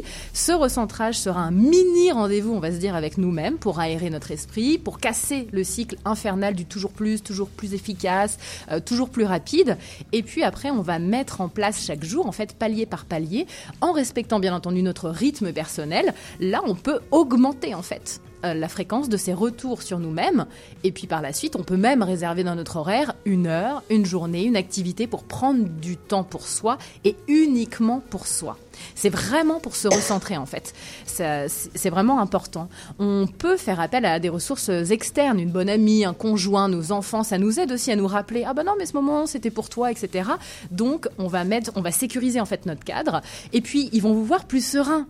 Euh, Votre entourage, vos familles, vos disponible. amis, plus disponible, mieux disponible, je dirais. Pas forcément peut-être plus, mais mieux en tout cas. Vous serez plus conscient, vous serez plus serein, vous serez plus épanoui. Et donc, bah, eux vont peut-être se prendre au jeu aussi. Puis il y a des familles qui commencent à faire ça ensemble. On rentre chez soi, bam, pour telle ou telle heure, on va mettre le cellulaire à l'entrée, dans une, au restaurant aussi, ça existe. Il y a des restaurants qui sont en train de mettre ça en place. On met ça dans une petite cage, dans une petite corbeille. On pose les cellulaires et puis on prend du temps vraiment pour soi. On décompresse en fait pour revenir à soi. Donc ça, c'était ma première proposition. Ma deuxième, ma seconde proposition pour aller plus loin, parce que là, on va aller en profondeur. Eh bien, c'est le livre J'ai tout mon temps de Laura Van Der Kam, qui a notamment euh, animé une conférence TED euh, sur la gestion du temps vue plus de 5 millions de fois. Donc, Bah, on- elle a vachement vous dire que bah, elle a vachement de bol. Bah, Bah, excuse-moi, elle a tout son temps, comment ça Non mais qu'est-ce que c'est-à-dire elle a vachement de bol, mais elle le partage. Donc à la fois, c'est quand même C'est vrai, super c'est cool. sympa. Là, Euh, sympa. Puis elle en est pas sa première parce que 5 millions de fois euh, une conférence Elle a TED, bien partagé. Elle a bien partagé. Là, tu sais, elle a vraiment compris le truc. Non, mais son ouvrage, l'a paru euh, chez Guy Saint-Jean, euh, elle nous parle en fait dans son ouvrage de sept principes de base qui sont hyper simples, hyper faciles à mettre en pratique pour vraiment tout le monde. Il n'y a pas besoin d'être des experts ou je sais pas quoi du développement personnel, pas du tout. On redonne en fait euh, au lecteur son contrôle en fait sur sa vie, sur sa to-do list de dingue là. Et puis grâce à cet ouvrage vraiment bien foutu, c'est super bien fait, c'est très clair. On peut réellement réorganiser une vie hyper productive, euh, vraiment de, de, de façon agréable et épanouissante. euh, épanouissante. C'est réel en fait. Les sept euh, principes sont euh, à, à mettre en place au fur et à mesure. C'est très très très bien fait. Donc fini le surmenage. Bienvenue au ménage inspirant et libérateur. Parce Ah, quand- j'ai cru que tu allais nous faire faire le ménage. Merci. Mais non, bien, mais on hein. fait le ménage Se dans nos libérer vies. du temps pour aller faire le ménage. On fait euh, le ménage dans nos vies à la fois, hein, j'ai envie de te dire. Il y a des actions concrètes qui sont mises en place, donc c'est très important. Et ça va nous permettre euh, de nous sentir plus calmes durant euh, les jours qui vont être un petit peu plus occupés. Donc c'est J'ai tout mon temps de Laura euh, Van Der Kam qui est paru euh, chez, euh, chez Guy Saint-Jean et c'est vraiment, vraiment top. Exactement, écoute, je l'ai dans les mains, je vous le conseille, ça a l'air extrêmement sympa. T'as un coup de cœur également Oui, Parce oui, que chaque semaine, tu as un coup de cœur à Ouais, nous partager. Toi aussi, t'es hyper Mais dans le partager, on aime ça. Ben oui, mais je, je tombe en amour beaucoup, à moi. Sur ma lancée de vendredi dernier avec euh, la série animée T-Doc dont on parlait, eh bien, mon coup de cœur cette semaine est dédié à la santé de nos enfants. Et là, je peux vous dire que j'ai vraiment balayé toutes mes idées reçues. Mais réellement. Mais toi, tu fais le ménage, tu passes le balai, mais est Ah bah moi, je déborde, hein. moi, j'y vais en profondeur. C'est le karcher intérieur. C'est- Mais ouais, à la fois, je suis coach, donc si moi je le fais pas, bah mes clients ne le feront pas. Eh bah ouais, moi je parle de, je parle de ça là. Et, et j'ai vraiment balayé toutes mes idées reçues pour vous dire. Et puis euh, sans doute la- la- l'attaché de presse, euh, notamment de, de l'édition, qui, qui, qui va m'écouter, puis qui va écouter euh, le balado, qui nous écoute peut-être en direct depuis la France. elle va se dire mais qu'est-ce qu'elle raconte? Mais, mais c'est réel en fait. Moi j'ai appris en tant que praticienne en aromathérapie bah, qu'on n'allait pas donner euh, des huiles essentielles aux enfants, aux bébés. Eh bien c'est possible en fait. Ah bon? Eh Je ouais. justement, euh, ben non, ben c'est possible. Sabrina Herbert et Eliane Zimmerman ont euh, écrit donc toutes les deux la coécrit aromathérapie pour les enfants sans préparation pour tous les jours. En fait, euh, clairement, j'ai été très sceptique en découvrant le livre, mais toutes ces recettes ont été mises en pratique, sont vérifiées avec des dosages très bien adaptés. Donc je peux vous dire que ça fonctionne très bien. Alors bien entendu, c'est extrêmement léger en dosage, mais il y a des vrais vrais résultats. C'est des mamans de familles nombreuses, elles connaissent énormément de mamans de familles nombreuses, elles ont créé un groupe sur Facebook Maman Aroma avec euh, tout plein de familles nombreuses, ça fonctionne du tonnerre. Je recommande ce livre aux parents qui souhaitent découvrir cette alternative qui permet de soulager les petits mots au, euh, au quotidien, les petits mots euh, vraiment de tous les jours en complément bien entendu avec la médecine traditionnelle. On Oui, est ça, on le répète souvent, C'est un est, complément euh, c'est super ouais. important à dire, mais euh, mais en revanche, on peut soulager les petits mots, quoi, des, des petits bobos, et, euh, et ça va de 0 jusqu'à à- à 99 ans. Ah oui, là, c'est le grand enfant ben, à là- 99 ans. Là, elle se concentre en fait vraiment sur, sur les enfants, sur les bébés, sur les enfants, mais c'est vraiment très bien fait. Les recettes sont très claires, très, très précises. Et puis le cadrage, euh, la, la sécurité vraiment par rapport à ce qu'on fait euh, en France et puis le, le- le cadre professionnel est, est- est très bien euh, donné. Donc je, je trouve ça extrêmement bien fait. Je vous redonne la, la référence. Eh ben, Sabrina Herbert, Eliane Zimmerman. Aromathérapie pour Ouais, les enfants. C'est ça, sans préparation pour tous les jours. C'est top. Merci beaucoup. Merci Avec beaucoup. Anne-Sophie. Merci. C'était bien avec soi-même, bien ensemble. Merci Anne-Sophie, effectivement. Euh, bah, c'est canon, merci pour tous ces conseils. On adore. Est-ce que, est-ce on que je peux ça. dire que c'était lumineux Parce que je trouve Ah, que. c'est Ouais. lumineux.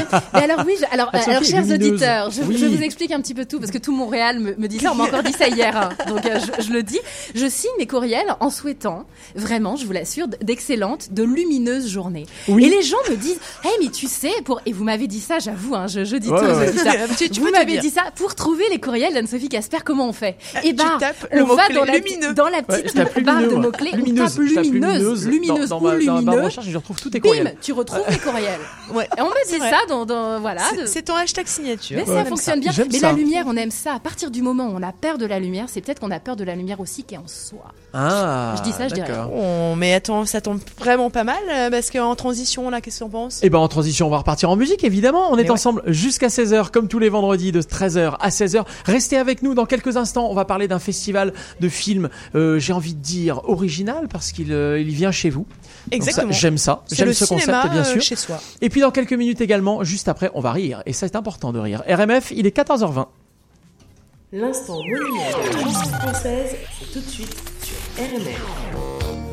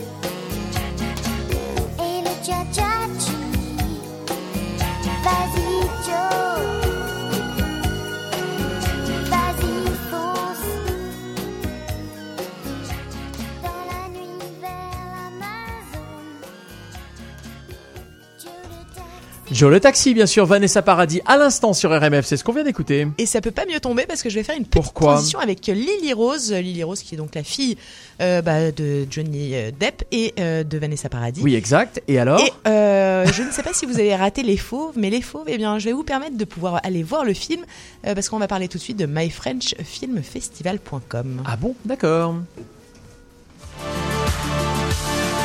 Montréal Culture. Bonjour Gaëtan Pellon.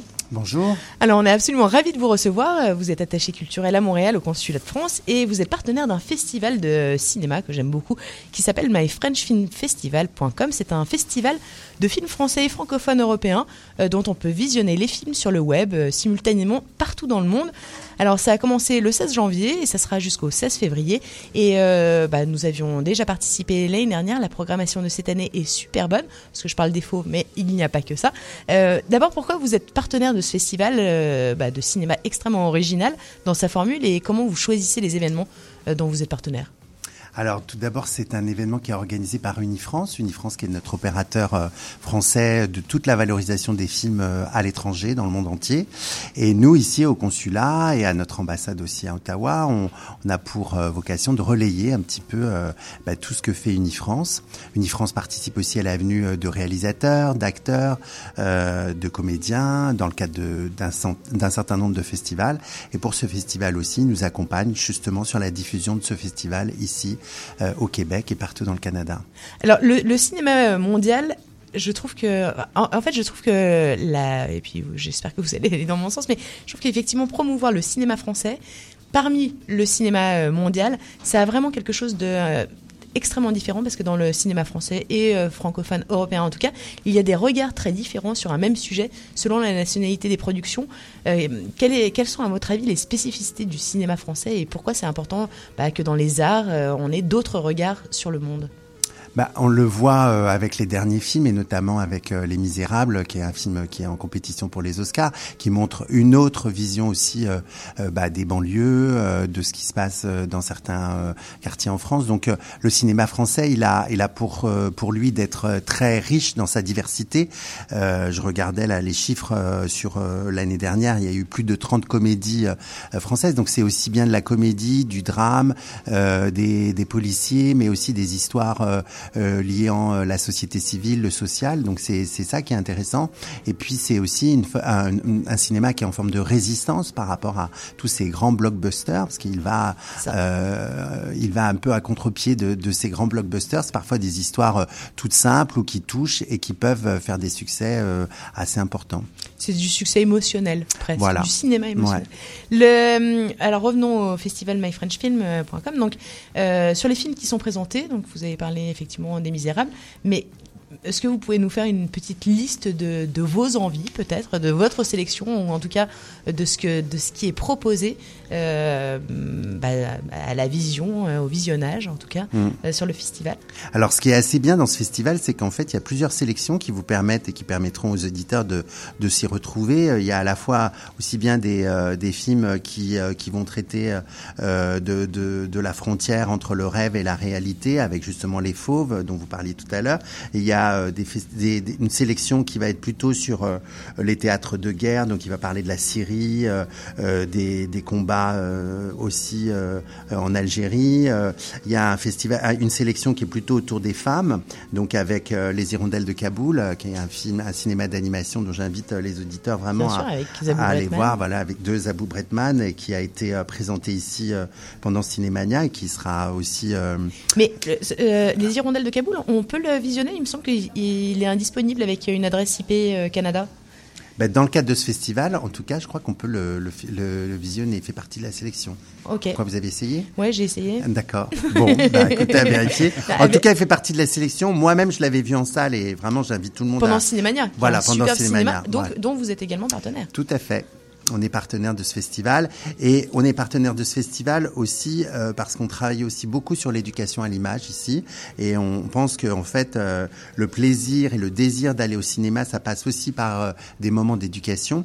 Et dans cette euh, dans ce festival il y a une section euh, pour les enfants avec des courts des courts métrages des films d'animation dédiés aux enfants. Donc vraiment c'est un festival qui touche je dirais tous les publics les petits et les grands. Et avec cette année une sélection un petit peu aussi dédiée au VR donc avec euh, trois films qui sont euh, plutôt là pour euh, souligner la capacité de la création française à, à constamment se réinventer. Mais totalement. Et puis c'est sympa aussi d'avoir des cours parce que c'est euh, rare en fait finalement Voilà. les, les, euh, de, de pouvoir visionner des cours. D'autant Euh, plus que les cours sont gratuits, hein, donc Ouais. euh, là il faut pas hésiter à aller voir plein de cours et, les, les les longs métrages, c'est les longs métrages qui demandent. Alors justement, question pratico-pratique, est-ce que vous pouvez me dire comment fonctionne l'offre? Enfin, je- je- je- J'ai vu comment fonctionne l'offre, mais est-ce que vous pouvez nous dire comment ça fonctionne pour pouvoir visionner ces films? Ben voilà, comme je vous le disais, les courts-métrages sont, sont gratuits dans tout le monde entier et les longs-métrages sont accessibles à l'unité. Alors ici, c'est pour 3 dollars euh, ou 12 dollars par pack et tous les films sont sous-titrés et euh, donc accessibles sur un- une cinquantaine de, plateformes. Et euh, cette année, en fait, ce qu'il faut souligner aussi, c'est qu'on a un partenariat avec TFO qui va valoriser et démultiplier euh, le nombre de possibilités de, voir les films, puisque en fait, on n'a pas parlé de chiffres, mais dans, dans ce festival, on touche à peu près 10 millions. Euh, de, de personnes et le Canada est en force puisqu'on a 400 000 euh, personnes qui ont vu des films euh, l'année dernière euh, sur pendant ce festival. Est-ce que c'est est -ce c'est proportionnel aux francophones? En fait des euh, Alors, ou en, pas en- forcément en tout cas, on est euh, non, pas forcément. On n'a pas encore les chiffres détaillés par euh, par province, mais en tout cas, euh, c'est un très bon chiffre et, et on est très content pour cette dixième année d'avoir ce partenariat avec TFO qui va nous permettre, je pense, d'augmenter encore plus la fréquentation de ce festival. Mais ça m'étonne pas. Moi, j'ai trouvé, je trouve la programmation absolument fantastique et je trouve ce festival absolument génial parce que ça permet aussi aux personnes qui peuvent pas forcément se déplacer en salle. C'est toujours extrêmement sympa d'aller euh, au cinéma, c'est certain, mais parfois on ne peut pas se déplacer. Euh, MyFrenchFilmFestival.com permet euh, d'avoir accès à tous ces films. Euh, on a une petite, euh, une, une petite sélection. Je sais pas si, si, nos auditeurs ça les intéresse, mais moi je vous conseille d'aller voir Les Exfiltrés pour justement avoir un autre regard sur la Syrie et ce qui s'y passe. Et on en parlait tout à l'heure. Les Fauves avec Lily Rose Depp, La Nuit des sacs plastiques, c'est un film d'animation qui se déroule à bien. Marseille et qui Mm. est extraordinaire. Euh, le Vent tourne, qui est un long métrage suisse. Le Tigre sans rayures, qui est un court métrage à deux lectures pour enfants et adultes. C'est ce que euh, vous disiez. Voilà, moi c'est ma sélection. Du, euh, je sais pas si vous, vous avez Très un bonne film, sélection. euh, Très bonne sélection. que vous souhaitez. euh. Euh, Perdrix d'Erdouane euh, Le Duc aussi, une très belle comédie.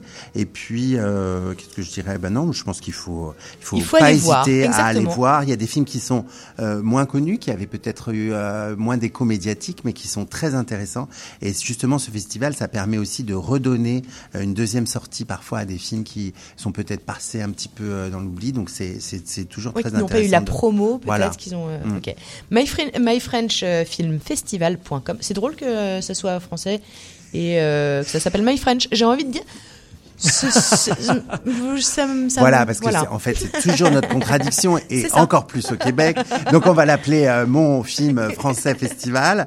Mais euh, non, non, c'est parce que évidemment, l'idée c'est de c'est de toucher un, un grand nombre euh, bah, d'auditeurs euh, qui sont pas forcément, forcément francophones, bien sûr. Et donc, c'est un moyen pour nous, c'est vrai, euh, de d'attirer ces publics-là qui ne vont pas forcément euh, voir des films français et de leur donner la possibilité, par le biais des plateformes, de justement d'avoir le goût encore de, de revenir, d'aller dans des salles et, et de fréquenter euh, les salles de cinéma. Exactement. Euh, Donc c'est euh, jusqu'au 16 février.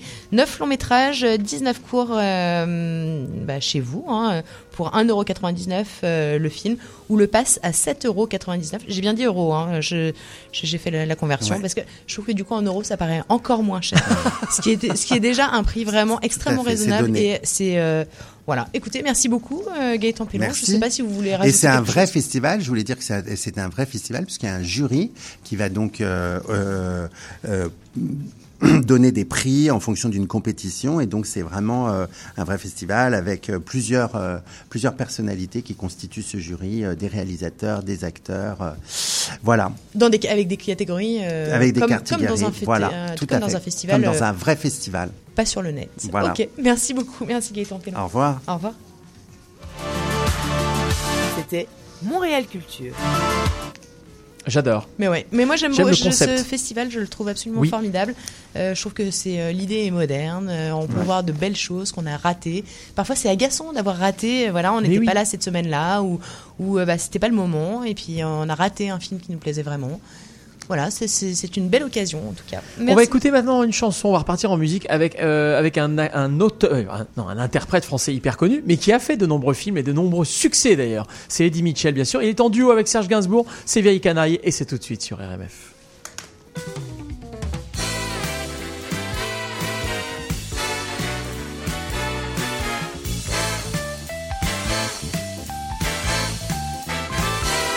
Je serai content quand tu seras mort, vieille canaille. Ah oui Eh ouais. Et je serai content quand tu seras mort, vieille canaille. Ah. Tu ne peux rien pour attendre. Je saurais bien te descendre. Mon Dieu, je serai content d'avoir ta peau, vieux chameau. Ah bon, mais pourtant, moi, tu vois, moi, je t'ai reçu à bras ouverts, vieille canaille. Tu sais. Il y avait toujours ton couvert, vieille canaille. T'as brûlé tous mes tapis, t'as même fumé dans mon lit, t'as sifflé tout mon whisky, et puis j'ai grandi. Puis, je t'ai présenté ma femme, vieille canaille. Un canon, Ouais, je t'ai présenté ma femme, vieille canaille. c'est vrai. Fumier, tu as fait du baratin, tu l'as embrassé dans les coins. Et ailleurs Dès que j'avais tourné le dos, et le chameau. Bah, je suis parti avec elle, vieille canaille. Ouais, je sais. Oui, je suis parti avec elle, vieille canaille. En emportant la vaisselle, le celui en dentelle, tes cassettes au magnéto, vieux chameau. Fumier, fumier, ordure, etc.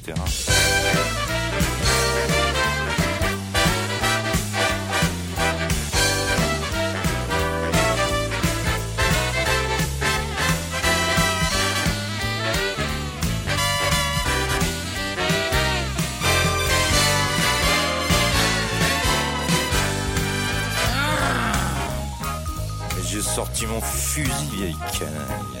Ah ouais, j'ai sorti mon fusil. Vieille canaille.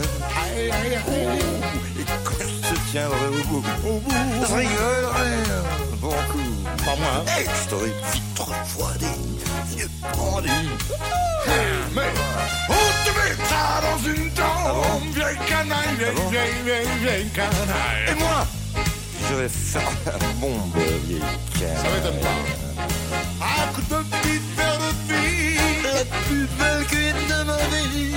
Sera pour tes funérailles, vieille canaille.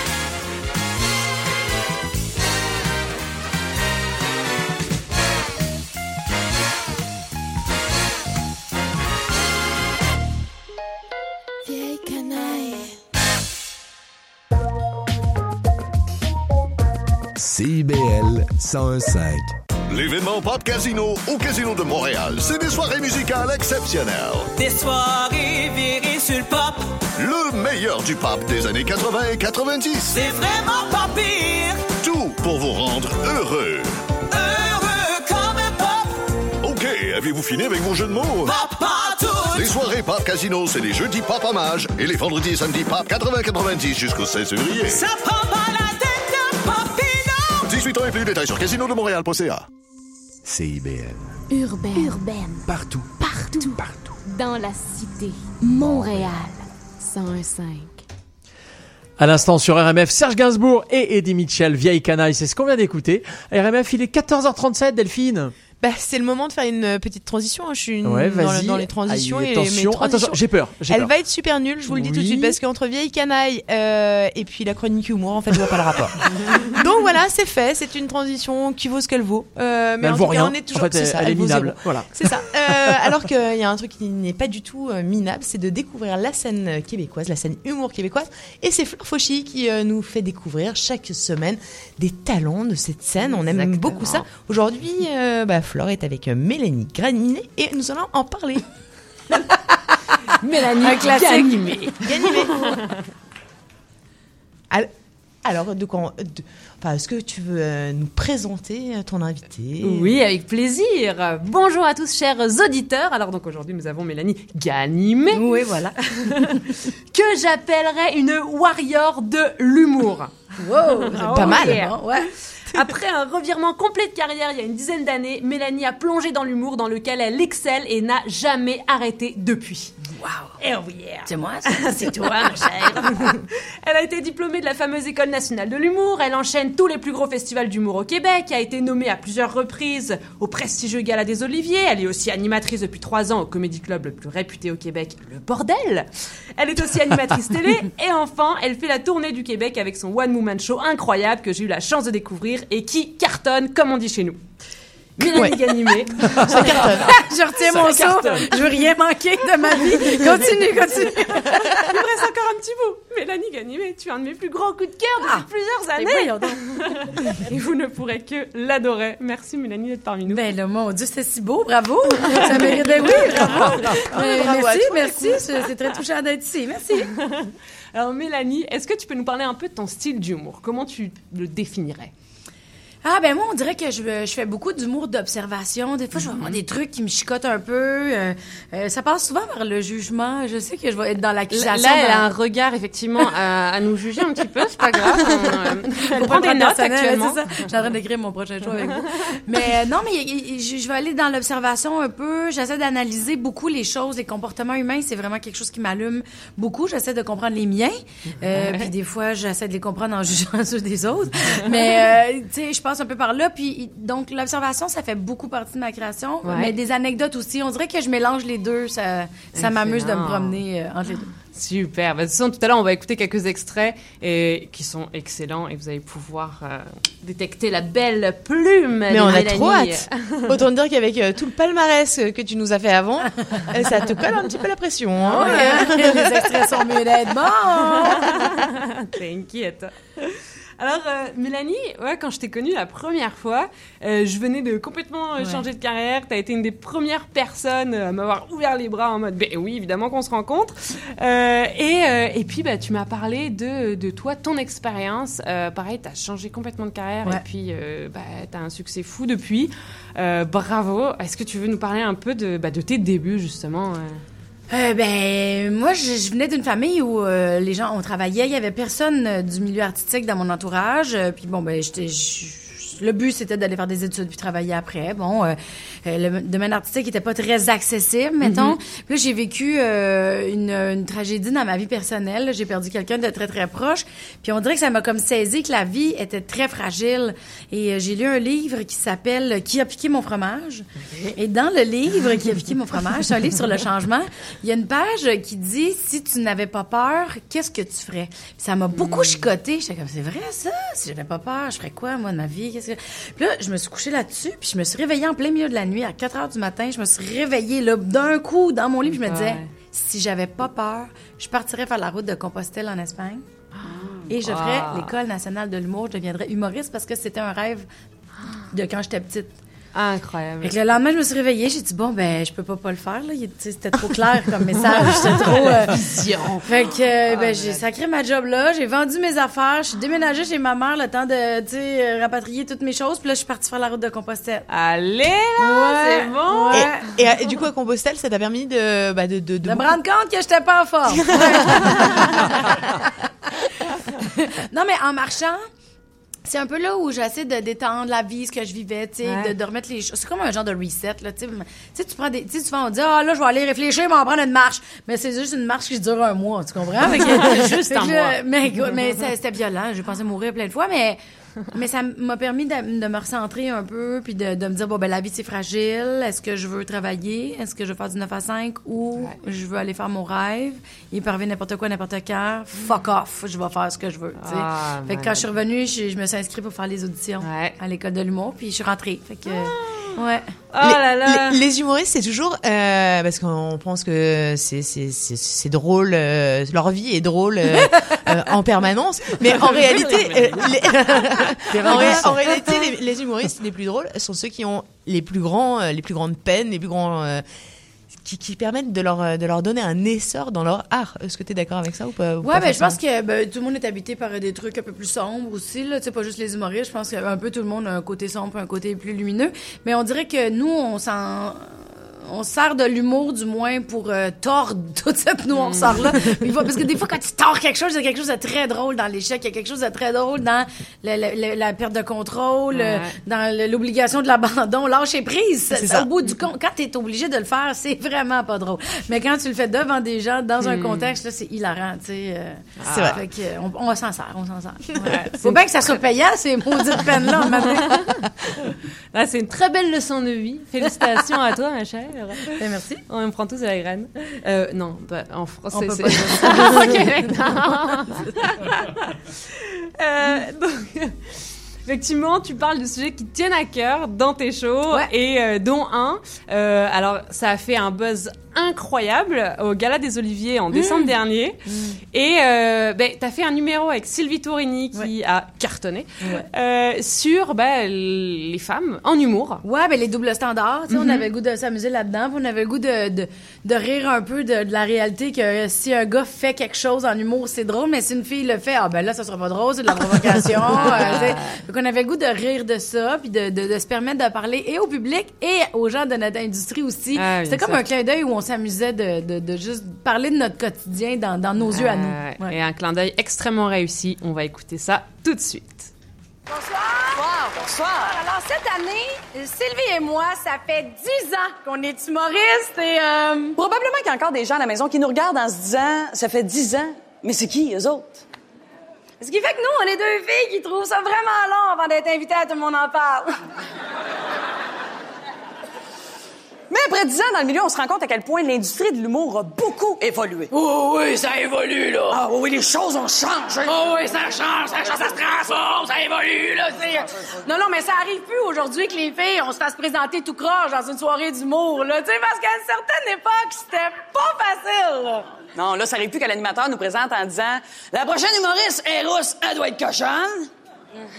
ou, euh, ou euh, la prochaine, elle a pas la langue dans sa poche, mais elle l'a déjà mise sur la mienne.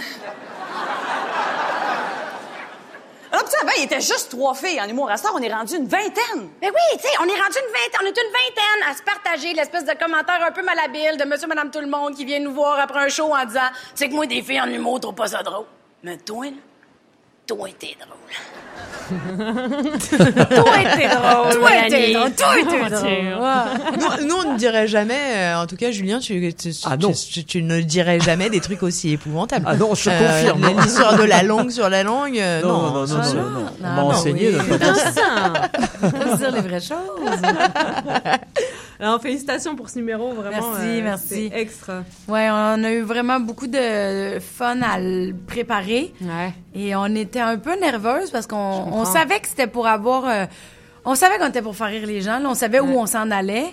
Mais on, on a eu peur un peu dans le milieu parce qu'on on voyait les gens faire Oh, encore parler de ça. Parce que c'est un sujet quand même un peu lourd, là, les doubles standards et tout ça. Puis tu sais, on est- on n'était pas sûr. Attends, Mais on savait où on allait. de- Mais écoute, la réaction, tout ce qu'on a reçu, c'était, on s'attendait pas à ça. Que de l'amour. Oui, c'était vraiment, c'était Ouais. vraiment de l'amour, puis c'était vraiment du support. Puis on a eu beaucoup de messages de gens qui disaient enfin, merci, Ah, bravo d'avoir eu de l'audace. Fait qu'on était vraiment. C'est marrant que tu dis ça. Tu, tu, tu, euh, tu te censures euh, ou pas du tout. Ou enfin, c'est en fait, c'est pas que tu te censures, mais tu penses à des choses qui pourraient te euh, ou tu pourrais te censurer.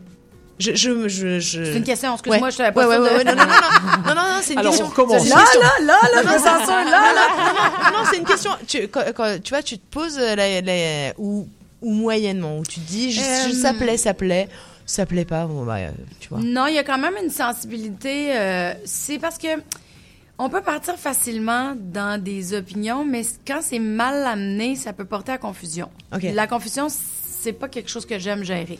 Je comprends. Ni pour moi, ni avec les autres. fait qu'il y a une sensibilité à bien euh, m'exprimer. Puis quand quelque chose sort pas bien, ou c'est c'est que la réflexion est pas finie, en fait. Ok. Fait que, tu sais, avant de. Moi, j'ai cette euh, exigence-là envers moi, là, de, de me rendre jusqu'à la fin ou le plus loin possible dans une réflexion, juste pour pas l'échapper. Parce que je- ça me fait faire bien trop d'anxiété gérer les commentaires de tout le monde. À un moment donné, ça me tape ses nerfs. Fait que j'aime mieux me, me rendre au bout pour que je sois confortable de défendre ce que j'ai à défendre. Ouais, très bon. Et, et tu défends des choses. euh, par l'humour, est-ce que tu penses que défendre les choses, ça passe mieux? Ouais, je pense que ouais. Ouais, C'est Ben, des- une question aussi. J'ai l'impression qu'on arrive mieux à se comprendre. Oui, mais on, c'est, oui, c'est une question. Bravo, bien formulé, euh, beau travail. Mais euh, oui, euh, on dirait que hum, c'est comme quand tu as de la peine. Tu sais, tu, vas exprimer ta colère, ta peine, ta tristesse, puis là, mais tu, vas, tu peux comme rajouter un gag là-dedans, Oups, ça désamorce, ça libère des tensions, puis tu peux retourner dans ta situation. C'est la même chose pour, pour moi, je trouve. Quand une- tu veux parler d'un sujet un peu plus euh, complexe, ben, tu sais, des fois, tu peux dire des, tu peux nommer ou déclarer des choses, puis les entrecouper avec des gags, ça allège, ça permet de rire, ça permet que ça soit plus facile à passer, je trouve, au lieu d'un, sais, d'un bloc au complet d'informations qui, qui vont être peut-être plus sérieux, l'humour vient alléger par moment. Et tu fais ça très bien, Ah, euh, merci. justement, défendre tes convictions avec humour, notamment le sujet du pot, de la légalisation Ouais. du pot. Alors, Mélanie est pour à 100%. C'est ce qu'on va écouter tout de suite. J'ai peur. Non, parce qu'on se cachera pas, là, la légalisation du pot, ils font pas ça pour qu'il y ait plus de monde dans les spectacles de Yellow Molo, hein? C'est pour renflouer les coffres de l'État, puis ils sont brillants. Au gouvernement, ils savent, là, qu'ils peuvent monter le prix du pot. Parce que des poteux, c'est pas du monde qui reste fâché ben, ben longtemps, ça. Les autres sont comme, hey, hey, c'est pas chill, ça! Ah, vous êtes déçus? On va vous envoyer un acquis. OK. Mais en même temps, je trouve ça weird parce que la science, là, est même pas claire sur le sujet. D'un côté, on se fait dire euh, que le pot peut causer des psychoses ou de la schizophrénie, puis de l'autre côté, on se fait dire que ah, rien là, les effets sont moins pires que l'alcool. C'est moi où le gap il est gros en tabarouette entre possibilité de schizophrénie puis y a rien là? C'est comme si t'allais t'acheter de la crème au magasin puis sur la- l'emballage il est écrit peut causer des démangeaisons ou le scorbut. Je trouve qu'on avait suffisamment de problèmes avec l'alcool, les textos, voilà. Là, ils sont allés rajouter le pot là-dessus. Ça va être beau à l'heure de pointe, hein? Du monde un peu perdu qui s'engage sur le pont Jacques-Cartier pour retourner à Laval.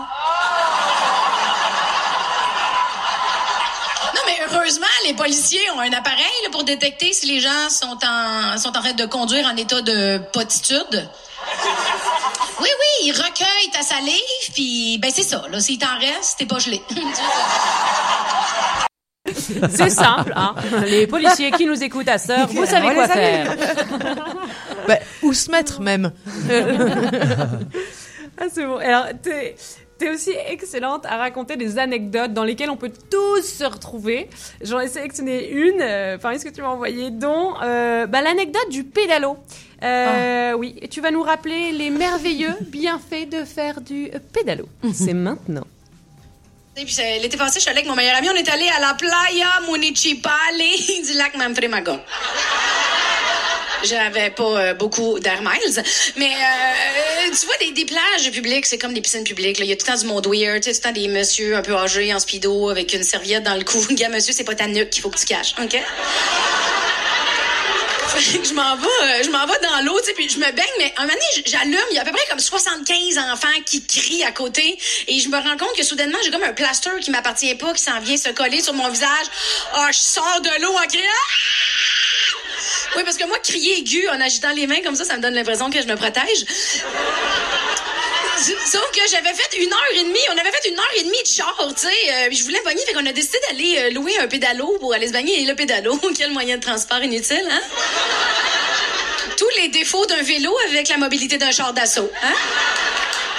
Eh non, mais on se déplaçait, on allait contre les vagues. Tu sais, pour vrai, notre vitesse de croisière se calculait en pouces à l'heure, OK? Non, non, c'était terrible. Ça faisait une demi-heure, j'étais partie, j'étais encore en pleine conversation avec le gars qui me l'avait loué. C'est- on imagine Tellement vrai. la scène. Mais c'est tellement vrai. Euh, merci tellement, Mélanie. Euh, est-ce que tu peux nous parler un peu de tes actus? Où est-ce qu'on peut te retrouver? Ah ben là, en ce moment, je suis en tournée avec Ouais. mon premier euh, one woman show qui s'appelle Brut. euh, Yeah! ouais. Que j'ai vu, qui est malade. Ah, merci. Et où est-ce qu'on peut te voir, là? Ben là, c'est ça. Là, je m'en vais loin un peu. Là, pour le moment, là, tu vois, en fin de semaine, je m'en vais à Jonquière, Témiscamingue, je m'en vais à Montmagny. Je me promène un peu.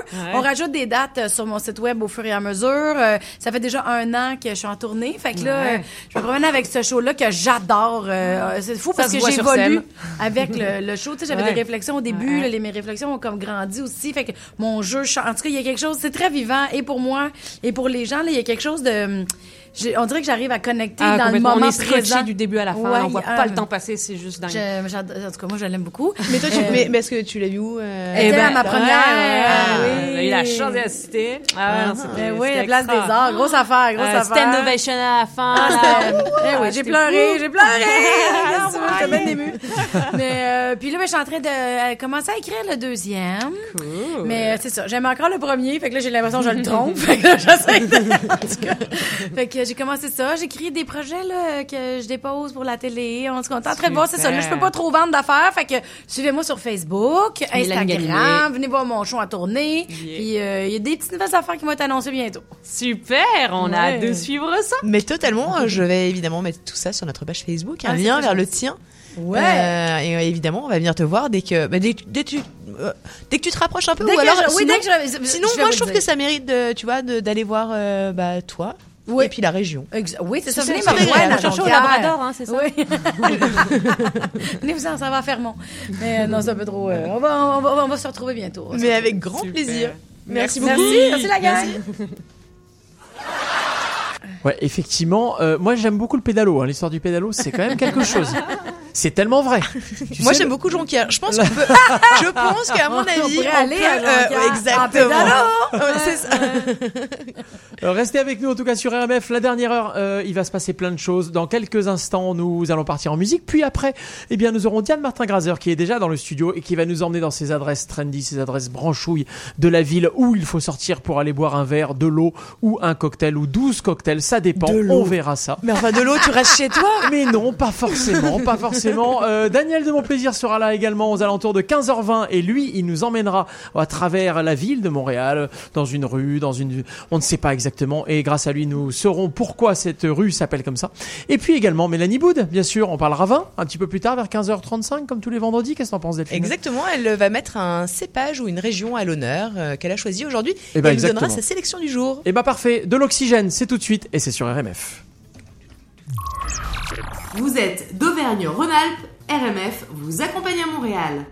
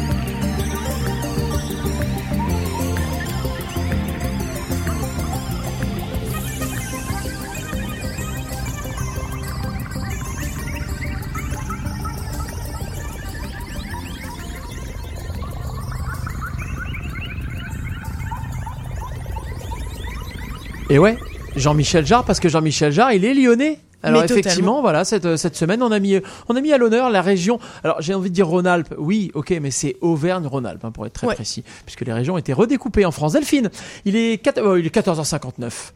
Et euh, bah, qu'est-ce qu'on fait? À Mais, 14h59 bah, je sais pas. On- Qu'est-ce que t'as envie de moi, faire, je toi pense qu'on pourrait partir dans The Place to Be euh, à Montréal. Et Ah bah, pour ça, eh bien, idée. on fait confiance totalement à Diane Martin-Grazer. Diane Martin-Grazer, euh, chaque semaine, eh bien, elle nous emmène dans, euh, bah, dans un endroit à tester ou à retester, euh, si vous l'avez déjà euh, bah, fait. Elle nous donne des idées euh, d'endroits euh, branchés, trendy. Bref, euh, Montréal, euh, euh, Diane Martin-Grazer, on, on t'écoute. Le tour du quartier. Salut Diane. Bonjour Delphine, bonjour Julien et bonjour à toute la compagnie qui est dans le studio et qui m'écoute. et bonjour à tous les auditeurs bien sûr. Donc, Tu nous emmènes où bah, Cette semaine, je vous emmène chez Toussignan. Euh, c'est dans la petite Italie, toujours, c'est rue de Rollet. Donc euh, en fait, euh, pour ce fantastique mois de janvier, j'ai une adresse qui est très réconfortante, riche en gras et en saveurs. Donc euh, avant, euh, avant d'avoir euh, l'un des patrons au téléphone, j'ignorais que j'avais une star au bout de ma rue, un chef des plateaux télé animé par personne d'autre que Stefano Feita. Je reviendrai là-dessus. Je vous parle déjà du restaurant Toussignan. Donc l'adresse dont je vous parle est celle d'un casse-croûte high level, qui est le cadet de la pizzeria Gemma, rue Saint-Dominique, dans la petite Italie. Derrière tout ça, nous avons trois entrepreneurs en série Stefano Feita, Michel euh, Forgione et Yann Turcotte. Donc depuis 2013, c'est dans une cuisine que ce trio s'exécute brillamment avec plusieurs établissements euh, à son actif. Donc euh, il y a l'Impasto, euh, qui propose des plats italiens gastronomiques, le Gemma, une pizzeria euh, façon napolitaine, le Tousignan, dont je vais vous parler, un casse-croûte nord-américain, et le dernier né, le Vesta, qui est une pizzeria également, mais avec euh, une variante plutôt new-yorkaise. Donc euh, Stefano grandit dans le quartier car sa famille est établie dans la petite Italie depuis 64 ans. Et puis, euh, jeune, il rejoint sa mère euh, qui tient la cacaillerie rue Dante, euh, donc à deux pas de, son, du Tousignan. Et plutôt de vendre des chaudrons un jour, eh ben, il va décider de s'en servir pour nourrir le palais des Montréalais. Donc, sept ans plus tard, nous nous retrouvons avec quatre lieux distincts, mais qui tient comme point commun l'excellence en cuisine. Donc, euh, pour, euh, donc, quand je vous ai dit que c'était une star, en effet, il anime 220 épisodes dans un show télé, In the Kitchen with Stefano Feita, euh, de 2011 à 2014, sur CBC Télévision. Donc, c'est ici, ici Radio-Canada anglophone, c'est l'équivalent. Donc, l'adresse que j'ai testée deux fois, c'est le Toussignan, à teneur bah, cuisine C'est quoi le canadienne avec. Comment? Ouais, c'est quoi casse-croûte? Euh, Casse-croûte, c'est des recettes simples et efficaces. Euh, donc le burger, on retrouve le burger, le hot dog, la poutine, euh, un menu qui est pas très exhaustif, mais qui, qui n'enlève en rien la qualité des aliments, car c'est sur cela que Stefano mise tout. La préparation des ingrédients locaux est élaborée sur place. Avec amour. Donc, rien que le pain des burgers et des hot dogs est une idée originale de Non. Yann Turcotte, qui est cuistot dans les autres restaurants dont je vous ai parlé. Donc, il est fait à partir de flocons de pommes de terre, le pain. Et ouais, pour ce qui est euh, du reste des aliments, ils sont cuisinés selon une formule avec euh, les pensées du chef, dont les boissons gazeuses aussi qui sont signature. Donc c'est grâce à un travail acharné et son air euh, charmant et sympathique qui va ensuite entrer dans les T'as foyers. été charmé, euh, j'ai l'impression. Comment T'as été Oui, j'ai En fait, euh, je l'ai eu au téléphone, mais après, euh, j'ai regardé ses émissions. Et euh, non, non, il a une très bonne tête, euh, très sympa. Donc, euh, et, d'ailleurs, il y a une autre euh, émission euh, sur TVA, euh, ça s'appelle Arrive en campagne. Euh, Donc, on le voit grimper sur des silos, biberonner des bébés chèvres, vendanger chaque semaine. Il Ça, part ça t'a attendri, j'ai l'impression. Oui, complètement. J'ai j'ai beaucoup aimé les, bébés chèvres. Donc, il part en immersion agricole avec des participants divers et variés qui, font vivre avec lui l'expérience dans des fermes. Donc, c'est ça. Euh, donc, euh, il est, il est euh, derrière les, les fourneaux, il est à la télé. C'est génial. Et donc, dès qu'il se lance. Dans la restauration, les trois compères partagent une vision euh, pointue du design avec l'aide évidemment de Zébulon Perron qui a fait la déco, qui a également euh, fait celle du Toussignan. Donc j'ai l'impression euh, de, de dire son, son nom presque toutes les semaines à Zébulon, mais euh, il met sa patte dans presque tous les restos de, de Montréal, j'ai l'impression. Euh, ce qui est bien. Donc, euh, comme je vous ai dit, la carte est simple, les recettes sont basiques, la formule du tousignan est classique, il n'y a pas de chichi ici, on mange bien, et comme dit Stefano, less is more. Donc, euh, c'est avec. T'y vas, vas quand exactement? Enfin, c'est un truc de soir ou c'est aussi pour. Non, non, c'est un- moi, à chaque fois, j'y suis allée le midi. D'accord. Ouais, c'est un petit burger, des frites, euh, hot dog, mais on peut y aller le soir, ouais, ouais. Ok, d'accord. C'est comme euh, vous le sentez, mais moi, j'y suis plus allée euh, À le- midi. au niveau du. Ouais. À partir de. de midi, euh, c'est ça. Donc, c'est euh, c'est- avec pas grand chose qu'on peut cuisiner des, des bonnes choses. Donc, sur son site, il nous fait euh, part de ses sauces aussi qu'il a élaborées et des recettes qui sont approuvées par la MAM et dans lesquelles on peut utiliser euh, ses inventions de sauce. Voilà, donc c'était la petite adresse de la le semaine. Toussignon, écoute, Ouais. on y va. Est-ce que tu peux rappeler l'adresse? Euh, c'est rue de Rollet et euh, euh, Saint... Non, c'est Bélanger et de Rollet. Ok, angle Bélanger de Rollet. Merci beaucoup. Au revoir. C'était le tour du quartier. Et ouais. Casse-croûte, on aime ça. Toussignon, parfait. Rue de Rollet, allons-y. Euh, enfin, rue de Relais, il faut quand même avoir le- l'angle aussi parce que sinon. euh, Oui, tu, tu, sais, oui, c'est t'en- comme si tu, t'en vas. euh, euh, rendez-vous rue ouais. Sherbrooke. Ok, d'accord, Ah, merci, d'accord. euh, merci les gars. C'est à deux pas du marché Jean Talon. on, euh, on repart en musique? Bah évidemment, quand on repart en musique. Moi, j'ai envie de, de- Tu sais, il fut une, il fut une époque où il n'y avait pas d'email, il n'y avait pas de courriel, il n'y avait pas de Twitter, il n'y avait pas de rien. Alors, qu'est-ce qu'on faisait? On écrivait Bah, bah, des des lettres. Bah, des lettres, exactement. Renan Luce, il en a fait une chanson, on l'adore. C'est sur RMF, bien sûr.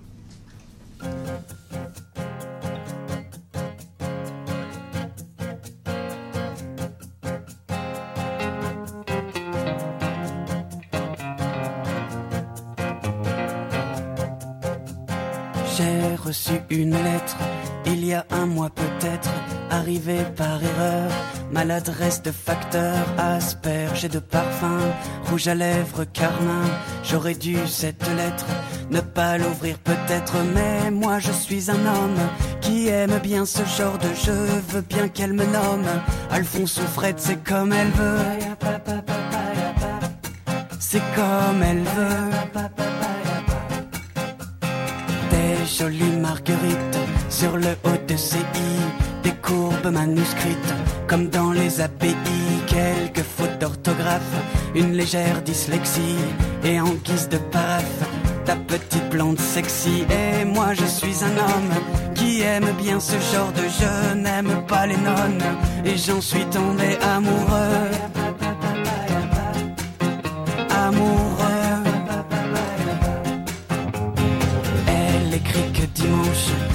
Sur la falaise où je l'ai prise par les hanches. Et que dans l'hypothèse où je n'aurai pas le tact d'assumer mes ébats, elle choisira l'impact 30 mètres plus bas. Et moi je suis un homme qui aime bien ce genre d'enjeu. Ne veux pas qu'elle s'assomme, car j'en suis tombé amoureux. Amoureux. Et grâce au cachet de la poste d'une ville sur la Manche, j'étais à l'avant-poste. Au matin du dimanche, l'endroit était désert. Il faudra être patient, des blondes suicidaires. Il n'y en a pas cent. Et moi je suis un homme qui aime bien ce genre d'enjeu. Veux battre Newton, car j'en suis tombé amoureux. Amoureux. Elle surplombait la manche.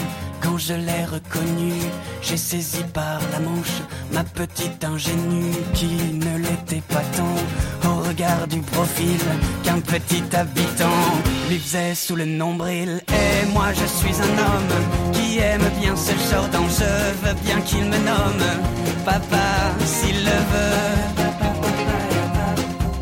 S'il le veut. Et moi je suis un homme aime bien ce genre d'enjeu veut bien qu'il me nomme papa s'il le veut. S'il le veut.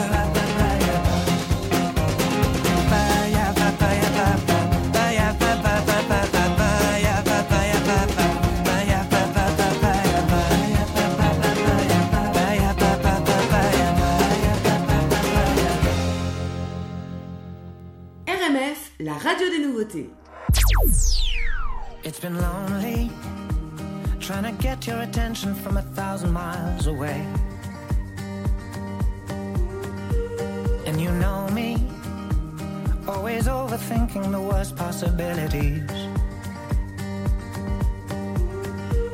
Et tu le sais, je suis seule, égarée à nous chercher. L'océan nous arrache, peur de s'essouffler. Fais-moi signe, je suis là et je n'attends plus que toi. Without your arms around me, without you on my skin, without you on my body, I'm sorry, I'm sorry. Si tu m'attends là-bas, je viendrai jusqu'à toi. Sans toi, je ne suis plus moi et rien ne va quand t'es pas là. Without you, I'm just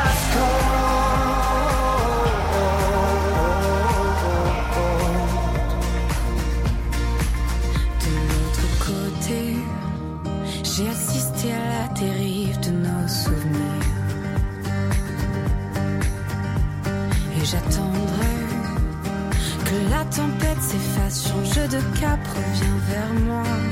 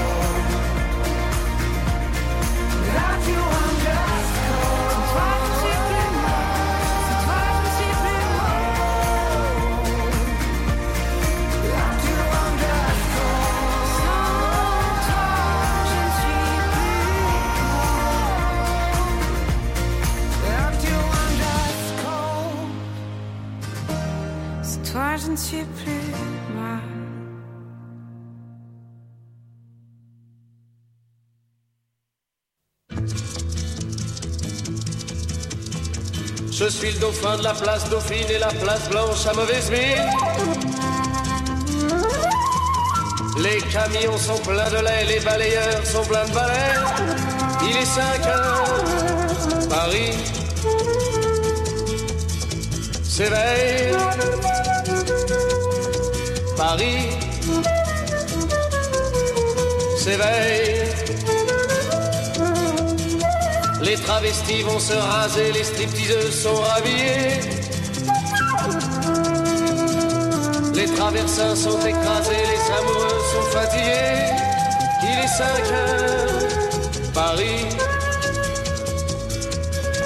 s'éveille. Paris s'éveille. Le café est dans les tasses, les cafés nettoient leurs glaces. Et sur le boulevard Montparnasse, la gare n'est plus qu'une carcasse. Il est 5 heures, Paris s'éveille. Paris s'éveille. Banlieusards sont dans les gares, à la Villette on tranche le lard. Paris by night regagne l'écart, les boulangers font des bâtards. Il est 5 heures, Paris s'éveille. Paris s'éveille. Tour Eiffel, la froid aux pieds, l'arc de triomphe est ranimé. Et l'obélisque est bien dressé entre la nuit et la journée. Il est 5 heures, Paris s'éveille. Paris s'éveille. Journaux sont imprimés, les ouvriers sont déprimés. Les gens se lèvent, ils sont brimés, c'est l'heure où je vais me coucher.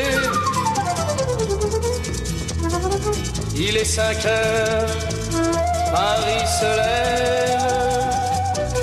Il est 5 heures, je n'ai pas sommeil.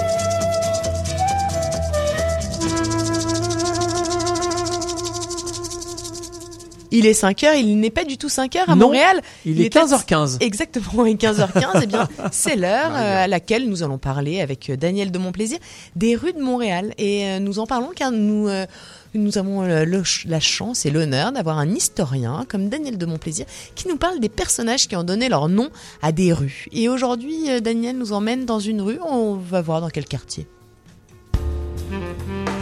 Des rues de Montréal par notre historien Daniel de Montplaisir. Salut Daniel. Bonjour. Salut. Alors nous allons aller dans quelle rue aujourd'hui? Bah, si j'avais su que j'intervenais à 15h15, je vous aurais parlé de Marignan.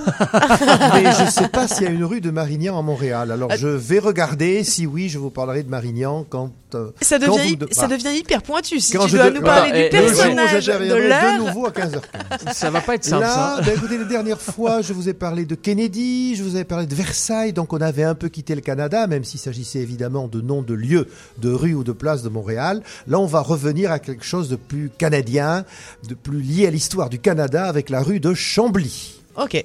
Alors la rue de Chambly, elle part de Notre-Dame-Est, elle traverse tout Hochelaga, elle va jusqu'au boulevard Saint-Joseph-Est, au niveau du parc Lafont, dans le quartier de Rosemont-la-Petite-Patrie. C'est une très longue rue, elle doit Oui, faire priori- 6 ou 7 kilomètres. A hein, priori, ouais. gros- grosse rue, Ouais, gros traverse- personnage. Ah oui, oui, elle traverse une bonne partie de l'île de, de l'île de Montréal. Alors, à l'occasion, puisque je parle du parc Lafont, on va nettoyer très vite cette histoire de parc Lafont. C'est le nom d'une famille qui avait là au 19e siècle de vastes terrains que la ville a rachetés. Donc, je ne vous parlerai sans doute jamais plus de Lafont.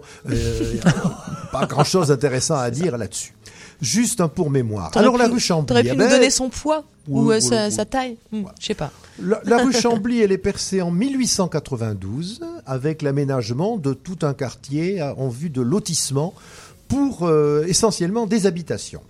Alors on lui donne pourquoi alors là pourquoi mystère hein, le nom de Jacques de Chambly euh, qui est également concessionnaire qui était concessionnaire depuis 1672 mais enfin en 1892 euh, c'était peut-être les 300 ans de la concession de Chambly peut-être pour ça les 200 ans pardon euh, ou les 220 ans dont non ça colle pas. Donc on sait pas pourquoi mais enfin le personnage lui Jacques de Chambly est un personnage très important. Il a donné aussi le nom à la ville de Chambly et l'un de vos chroniqueurs ici présents me rappelait tout à l'heure qu'il a également donné le nom à la Blanche, la bière de Chambly. Bien sûr. Voilà. Bah, c'est- notre chroniqueur alcoolique. De, de l'intelligence artificielle. donner- Ah, euh, attends, t'exagères. Du coup, t'as donné des noms. voilà.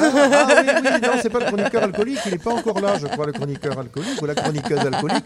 Non, non, là, c'est c'est le chroniqueur des nouvelles technologies et, et qui est un amateur comme moi, d'ailleurs, de Blanche de Chambly. Donc, merci de ce rappel, c'est quand même utile. Alors, donc, je vous dis, personnage très important, soyons sérieux. Un, Jacques de Chambly, c'est un sérieux, c'est pas un rigolo, c'est un militaire. hein. Sa famille, elle vient de Chambly, dans l'Oise, en France, hein. vieille noblesse, 11e siècle.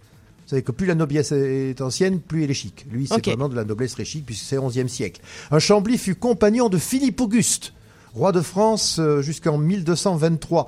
Philippe Auguste, c'est le roi qui avait eu l'idée de faire paver les rues des villes. Et Malin. quand on voit les nids de poules de Montréal, on aurait tendance à dire, Madame le maire, Philippe, Auguste, reviens, reviens. hein. Oui, mais ça, c'est parce que tu fais pas de trottinette. Euh, voilà, c'est ça. Bon, oui, c'est vrai, parce que la trottinette sur les pavés, ça doit pas être terrible. Mais enfin, c'est- c'est très avec les désagréable. pavés, en général, il n'y a pas de nid de poule. Bon, alors notre Chambly à nous, dont Jacques, bah, il est né vers 1520, 1620, 1630, on ne sait pas trop, hein, euh, sans doute d'une famille assez nombreuse. Il fait tout de suite une carrière militaire sous Louis XIV. Il est envoyé à Nouvelle-France en 1665. Il est capitaine dans le régiment de Carignan-Salière. Pourquoi est-ce que Colbert, ministre de Louis XIV, envoie ce régiment d'élite euh, en Nouvelle-France? C'est parce qu'il s'agit de mettre fin au raid incessant depuis presque 20 ans des Iroquois contre les colons de la haute vallée du Saint-Laurent et de la vallée de la Richelieu. Ces pauvres gens, ils peuvent pas travailler, ils sont tout le temps attaqués par les Iroquois qui les assassinent, qui brûlent leurs maisons, qui emportent leurs filles. Donc c'est l'horreur. La Nouvelle-France, jusqu'à maintenant, n'avait pas fait grand-chose. En 1665, Colbert tape du poing sur la table et dit on va leur envoyer un régiment et n'importe lequel, le régiment de Carignan-Salière, 1300 soldats, c'est pas beaucoup parce que bah, c'est- dur euh, de transporter des, régiments à travers tout, euh, tout l'océan. Donc on envoie un régiment certes réduit à 1300 hommes, mais un régiment d'élite qui vient de se couvrir de gloire dans une guerre que la France a menée contre les Turcs. Et donc on se dit à cette époque-là, qui sans être raciste fait quand même une hiérarchie entre les populations, considérant qu'un régiment qui vient de massacrer des, Trustes, des Turcs, pardon, il peut tout aussi bien massacrer des Iroquois. hein, enfin, voilà. c'est épouvantable. L'histoire est épouvantable. oui, va t'éprouver. Donc Ouais. c'est 1300 hommes, bon, bah, donc euh, technique classique, euh, armement d'élite, euh, ils arrivent et, faut bien dire les choses, ils mettent fin au raid des Iroquois de manière brutale, rapide, euh, mais efficace pour les colons. Euh, ils font quand même la guerre de manière courtoise, c'est-à-dire ils ne tuent que les hommes qui braquent des armes contre eux, ils ne font pas de prisonniers, non pas qu'ils les tuent, ils les désarment et ils les renvoient chez eux avec peut-être un coup de pied au cul du style bon écoute on te laisse la vie sauve mais tu ne viendras plus embêter nos populations. Ils ne s'attaquent pas aux femmes, ils ne s'attaquent pas aux enfants, ils ne s'attaquent pas aux vieillards, ils ne s'attaquent pas aux populations civiles, ils ne s'attaquent pas aux villages, ils détruisent les guerriers iroquois et ils leur disent et maintenant les gars vous ne revenez plus.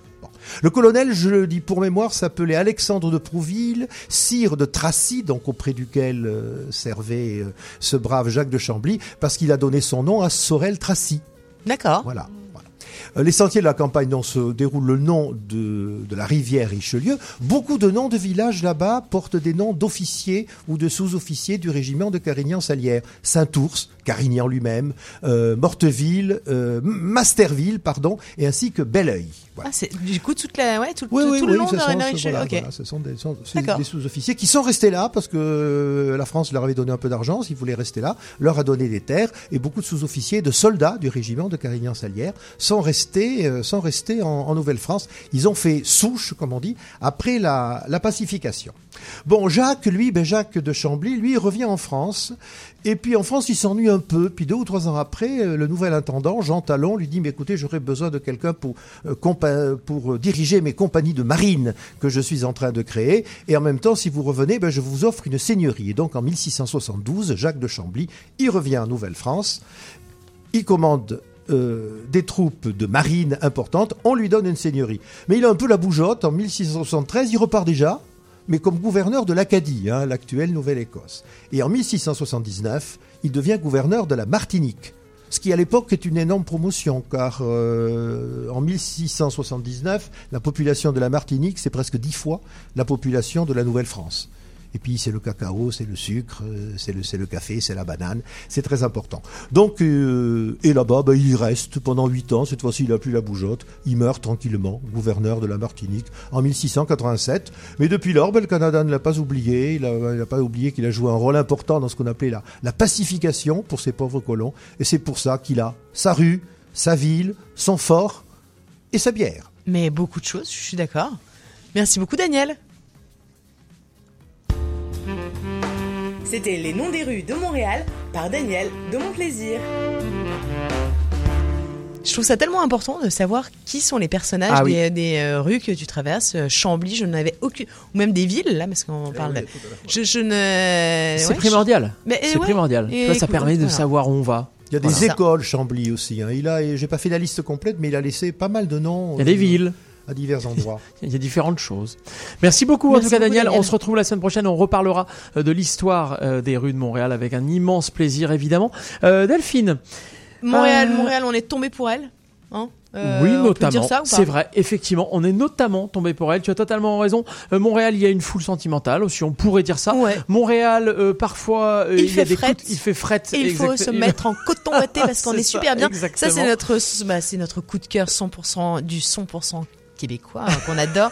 Euh, c'est vraiment, c'est un peu le, le tube qu'on a envie de chanter. Ah, mais on euh, adore. bah, toute la journée en fait. Et, hein. et à tous âges. Exactement. Euh, restez avec nous RMF, il est 15h24. Euh, Mélanie ne va pas tarder à venir nous parler de vin et de bulles et on a déjà hâte évidemment pour préparer le week-end ensemble. Euh, on repart en musique Delphine? Mais allons-y. Allez. CIBL 101.5. Moi, j'ai pris l'habitude de consulter l'état du réseau routier avant de partir travailler. Et depuis que je fais ça, mes matins sont tellement extraordinaires. Comment je vous dirais bien ça? Ils sont... Ben, mes matins ont pas complètement changé. Il y a encore du trafic. Sauf que je reste pris dedans moins longtemps. Il n'y a pas de solution magique, mais pour mieux vous déplacer, il n'y a rien comme planifier. Découvrez de vrais outils pratiques pour vous aider à québec.ca barre oblique Mobilité Montréal. Un message du gouvernement du Québec et de ses partenaires. C'est fort l'amour puis l'amitié. Télé-Québec présente la nouvelle saison de M'entends-tu? Qui vient d'un point à qui c'est l'entendre. Qui vient d'un point à qui c'est attendre. Ah oui, vous avez compris qu'est-ce que je veux dire. Télé-Québec savait que vous avez hâte de voir de nouveaux épisodes de M'entends-tu? Qu'est-ce qu'on fait? Allez-y, faites-vous plaisir. Ada, Fabiola et Caroline sont là. On va y aller doucement, comme un chat. Regardez M'entends-tu, lundi 22h à Télé-Québec et tout le temps intégral et gratuit sur téléquébec.tv. Bon, viens Ah oui, la grosse. Oh. Ah oui. CIBL. RMF.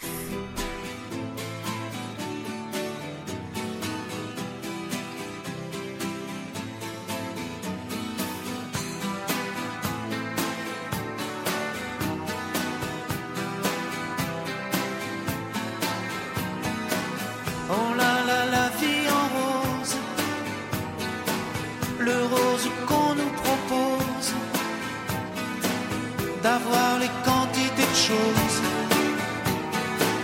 qui donnent envie d'autre chose. Aïe, on nous fait croire que le bonheur c'est d'avoir, de l'avoir plein nos armoires dérision de nous dérisoire,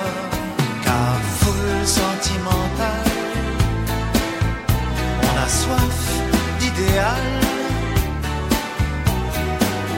attiré par les étoiles, les voiles, que des choses pas commerciales, foule sentimentale,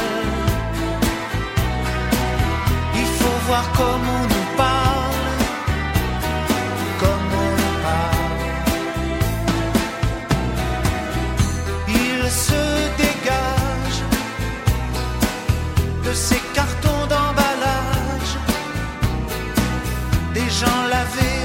hors d'usage, et tristes et sans aucun avantage. On nous inflige des désirs qui nous affligent.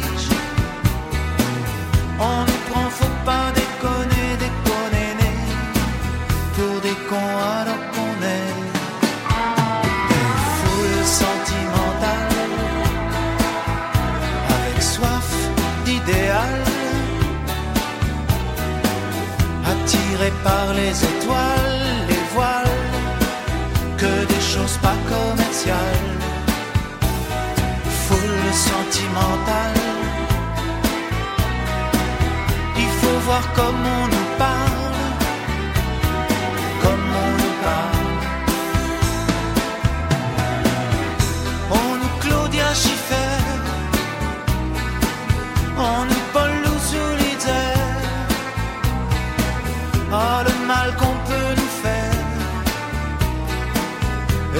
ravage à la mouquette du ciel dévale un désir qui nous emballe. Pour demain nos enfants pâles un mieux un rêve un cheval. Foule sentimentale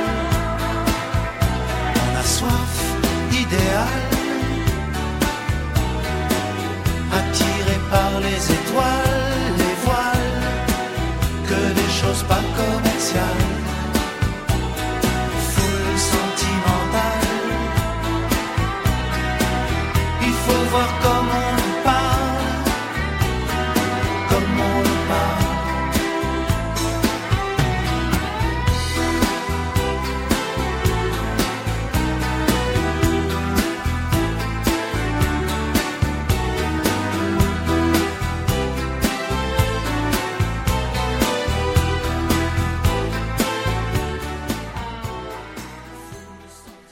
Quand vous écoutez ça, vous écoutez RMF.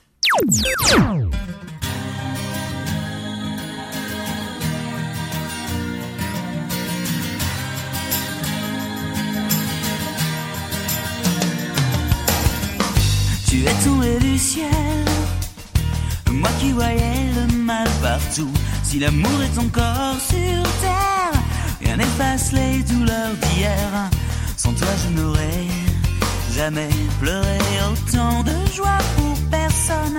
Le canon qui résonne ici sur pilotis, refuge de mes amours engloutis. Mon cœur d'éponge à la dérive, les marées ne me feront revenir. Je reste avec les étoiles de mer, les oiseaux des terres amères et mon cœur qui se suis tombée pour elle. Je n'ai Dieu que pour elle. Ma maison m'a tout belle. Quand mes amours prennent l'eau, l'îlot, oiseaux.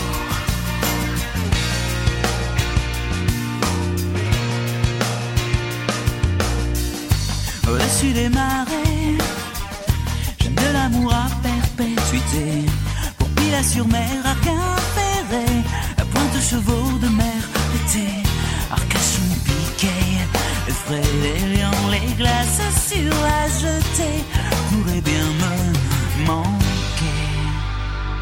Je suis tombée pour elle. Je n'ai Dieu que pour elle.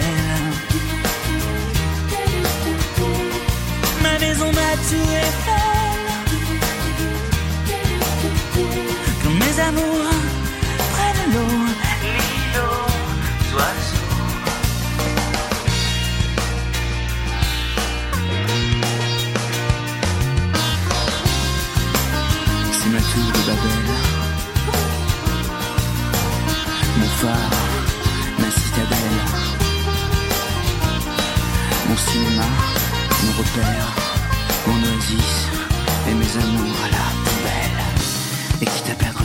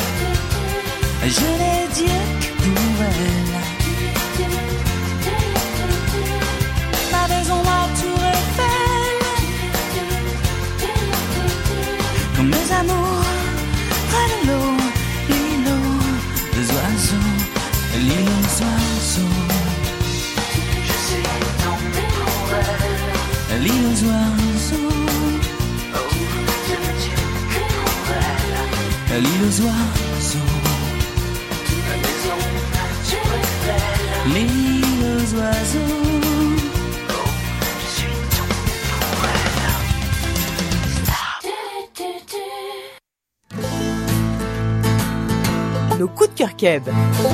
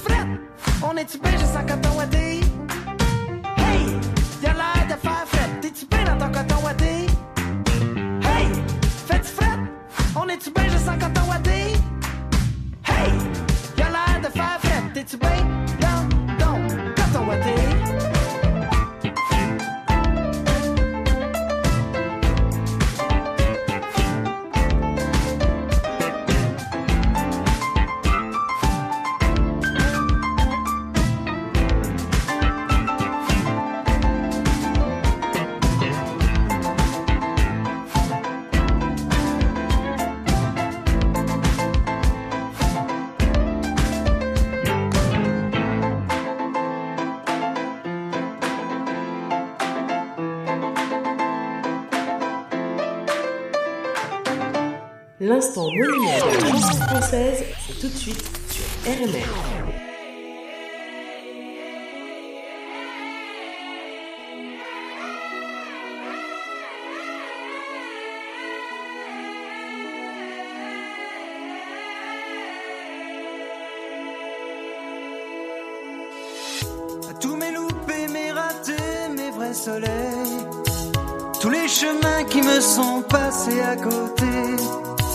à tous mes bateaux manqués, mes mauvais sommeils, à tout ce que je n'ai pas été.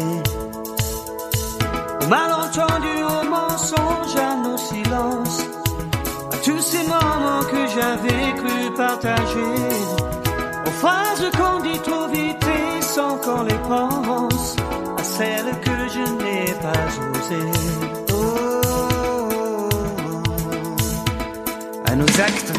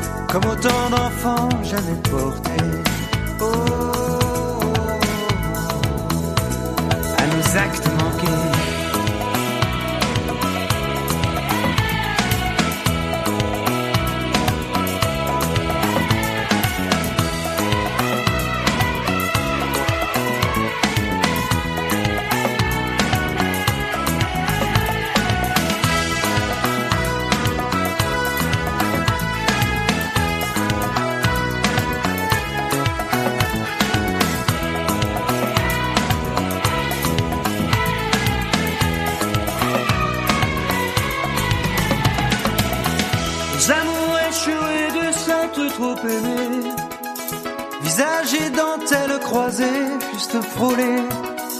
Aux trahisons que j'ai pas vraiment regrettées, Aux vivants qu'il aurait fallu tuer. À tout ce qui nous arrive, enfin mais trop tard. Tous les masques qu'il aura fallu porter. À nos faiblesses, à nos oublis, nos désespoirs. Aux peurs impossibles à échanger. Oh. À nos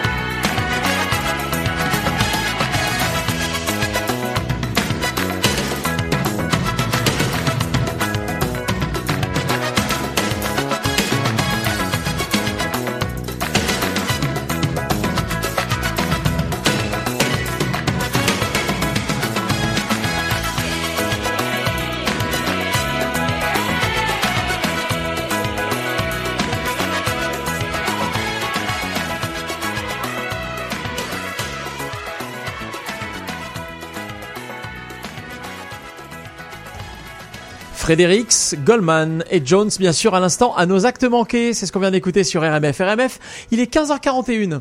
Avec euh, un petit verre de vin, on pourrait faire plein d'actes manqués. Oui. Euh, parce que voilà, et ça me permet pas évidemment bah, de faire une petite transition avec Mélanie Boud. J'adore Hein. tes transitions. Euh, elle, est, elle est nulle, hein. Ouais, est Et aujourd'hui, est-ce qu'on est grave, c'est d'accord qu'il n'y a pas eu une bonne transition? On mais est c'est- hein. ça fait, partie du charme, c'est comme ça, c'est détendu, c'est on, on transitionne de façon On fait comme on peut, bizarroïde. hein. On fait comme on peut. Bref, Mélanie Boudet vient chaque semaine, elle nous parle de vin, elle nous parle de bulles parfois, elle nous parle de cépages, elle nous parle d'appellation, elle nous parle de région, et aujourd'hui, je crois que nous allons partir en région.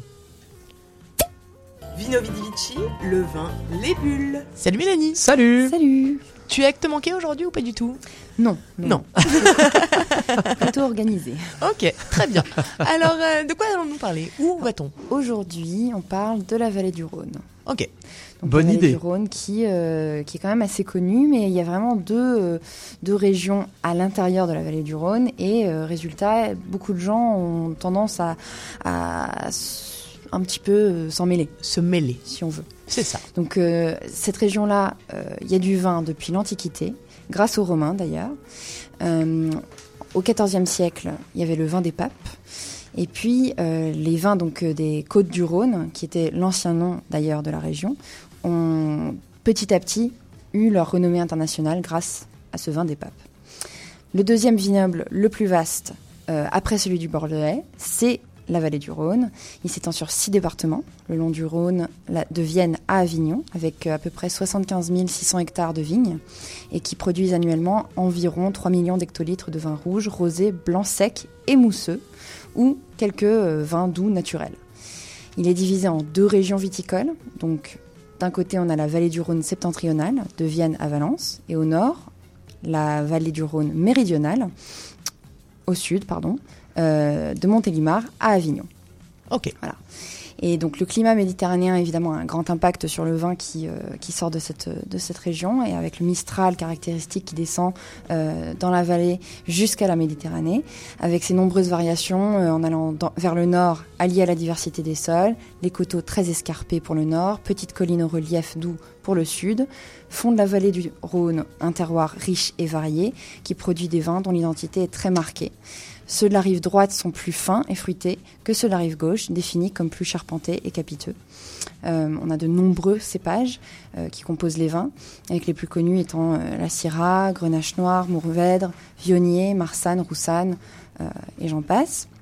Les crus les plus réputés sont eux les rouges, les côtes-rôties, les Hermitages, les du Pape, et pour les blancs, les Condrieux euh, et Clairette de Die. Et les vins de la vallée du Rhône ont le caractère affirmé et la couleur du terroir, né d'un savoir-faire ancestral. Alors on voit souvent dans les blancs, ils sont assez foncés, et euh, pour les rouges, ils ont tendance aussi à être assez, assez foncés, euh, tendant un tout petit peu vers euh, la cerise noire, euh, des notes vraiment assez, euh, tout petit peu plus de confiture, un, un peu plus sucré si on veut. On est d'accord que du coup la couleur n'a aucun impact sur, le, sur le, la, la qualité du vin? Absolument pas. Ok, c'est une totale légende. Ni la proximité de l'autoroute. Au- Aucun rapport. Serge Karamazov. Il y, a, Camoulox en plein milieu de la chronique vin, enfin on n'y comprend plus rien. J'échange Georges Belair en opposition. Je conseille un petit vin qui euh, n'est pas si petit que ça, de Yves Cuiron, le Laïa Ah bah oui. de Gros Hermitage 2017. Euh, alors Yves Cuiron, il fait des vins franchement magnifiques que j'adore. Oui. Tout petit penchant évidemment. Dès que je vois une bouteille Cuiron, je ne peux pas m'en empêcher. Il faut que je l'ai. Disponible évidemment à la SAC. Disponible évidemment à la SAQ. Alors ce qu'il faut savoir de Cuiron, c'est qu'on ne peut pas tout le temps les trouver. Euh, ils viennent par euh, lot si on veut. Et euh, donc résultat, en ce moment, il y en a. Il faut aller en chercher. Il est à 31,75. Ok. Ah oui, c'est bien ça. Rouge qu'on boit sur euh, un peu tout? On peut manger ça avec des viandes grillées, on peut manger ça oui, avec un peu de tout, mais c'est c'est bon avec la viande. Ok, avec la viande, d'accord. Ok, très bien. Écoute, merci beaucoup Mélanie. Merci. C'était Vino Vidivici, le vin, les bulles. Et qui Voilà. dit- tout à l'heure, on était déjà dans la région euh, Rhône-Alpes-Auvergne. Moi, je dis qui, qui dit vallée du Rhône dit embrassons tous nos amis lyonnais. Mais totalement, pas et, pas que. Mais et bien sûr, mais là, je- je pense à eux, parce que voilà. et, euh, mais oui, totalement. Ah, j'adore. Merci beaucoup, Mélanie. Et on aime effectivement avoir ces petits conseils vins à l'aube du week-end qui se profilent car il est 15h45, Delphine. Oui, ce qui veut dire que c'est bientôt, bientôt le week-end. Et, oui, euh, et on pourrait faire des parties de Candy Crush. Non, Euh, alors non. ça, c'est vraiment nul. De comme idée. Candide Crush, peut-être. Mais Candide Crush, ça j'aime beaucoup, c'est Thérapie Taxi et c'est tout de suite sur RMF. Le titre qui cartonne en ce moment en France, c'est ça. Je suis si sage,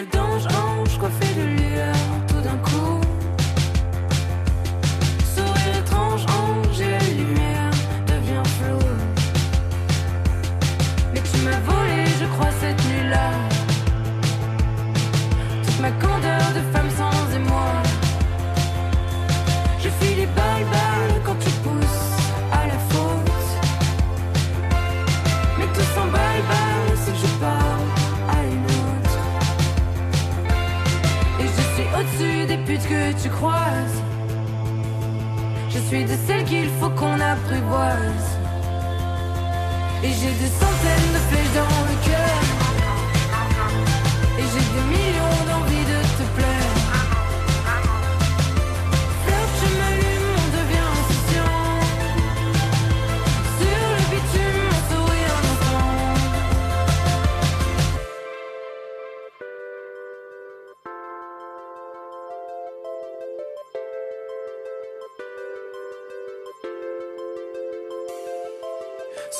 Fait pour la romance, je crois. Toute nue, c'est elle qui s'avance sur moi. Ce ciel est fait pour la romance, je crois. Toute nue, c'est elle qui s'avance sur moi. Ce ciel est fait pour la romance, je crois. Toute nue, c'est elle qui s'avance sur moi. Ce ciel est fait pour la romance, je crois. Toute nue, c'est elle qui s'avance. Je sens les vagues qui me montent à la tête. Je dis vague, vague dans la fumée, dans la fête. Je me suis offerte au luxe de tes mains.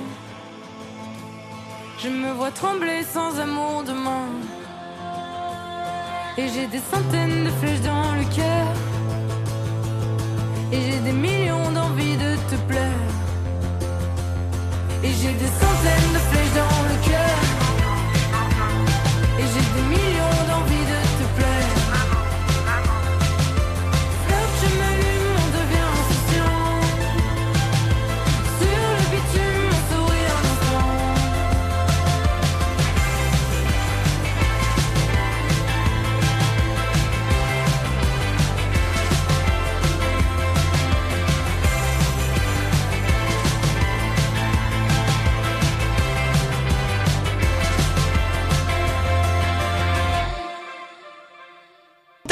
Et ouais, Antenne, bah bien sûr, Antenne Delphine, oui. évidemment, c'était Candide Crush à l'instant. Bien sûr, Thérapie Taxi, on adore, ça cartonne en France et on aime vous le diffuser sur RMF, car RMF, c'est ça, c'est une programmation musicale éclectique et sympathique tous les vendredis de 13h à 16h, accompagnée de, chroniques absolument géniales grâce à tous nos chroniqueurs. Exactement, que bah avec qui on était en train de discuter là. Exactement, ça Euh, on veut ça évidemment les remercier. Alors évidemment, nous allons euh, commencer bah, dans l'ordre, hein, euh, Cécile. dans l'ordre des des, des chroniques avec Bah oui, Cécile. Cécile, les articles Chartier, évidemment. Qui nous parle interculturel euh, chaque, chaque semaine. Et là, on a eu des choix de livres et ça, ça Ouais. vaut le coup d'aller réécouter. Vous aurez des bons choix de livres. Ce soir, toutes les chroniques seront en ligne. Vous pouvez les réécouter. Exactement. Euh, nous avons eu. Attends, non, je me suis emballée là dans l'ordre.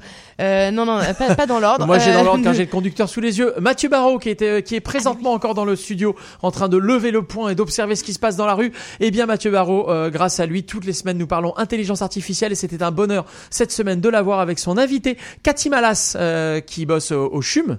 Au Centre Exactement. hospitalier universitaire Et de nous Montréal. avons parlé de l'importance euh, de, bah, de, de, de la connaissance, en tout cas, de l'intelligence artificielle dans euh, le milieu hospitalier. Exactement. Quant à Anne Péloise, notre chroniqueuse voyage, elle nous a emmené tout simplement, eh bien, faire de la raquette et manger de la fondue, fondue au fromage et fondue au chocolat. Des tout ça, super c'était au adresses et des, euh, ouais, Oui, exactement, des une à trucs Bromont, une à Bromont, n'importe quoi, une à Mont-Tremblant et une à dans le massif euh, à Charlevoix. Ouais, Voilà. exactement. Euh, nous avons eu également Anne-Sophie. bah, Anne-Sophie, Anne-Sophie Casper qui nous parle de ses bons plans, de ses Eh bons plans oui. Bien-être, et on aime euh, beaucoup ça. Elle Bah, évidemment qu'on aime ça. Ouais, c'est ça. Elle nous a parlé aromathérapie notamment pour les enfants, et je ne savais pas, par exemple, euh, peut-être que vous, vous le savez, que les huiles essentielles pouvaient être utilisées chez les enfants. Exactement. Toutes les semaines, normalement, Eddie Malter est là pour nous parler culture. Cette semaine, il n'était pas là, mais à la place, Delphine, tu nous en as parlé avec ton invité Gaëtan Pelan. Euh, et on a parlé de quoi? Du French Film Festival, peut-être? Exactement, euh, French Film Festival que je vous conseille euh, évidemment d'aller voir, le festival myfrenchfilm.com. C'est euh, 9 courts-métrages, euh, 9 longs-métrages, pardon, 19 euh, courts-métrages. C'est chez vous, c'est euh, moins de 2 euros globalement le film.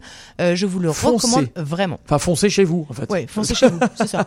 Foncez sur Euh, Internet. on a ri évidemment dans l'émission aujourd'hui avec euh, Mélanie Ganimé, c'était euh, l'humoriste invité de Flore Fauchy dans sa chronique humour, et ça merci beaucoup. Diane Martin Grazer qui est encore dans le studio nous a donné envie avec son petit tour de quartier cette semaine. Exactement, euh, nous avons euh, mangé, nous avons... euh, c'est ça, Bu des petits verres, et voilà.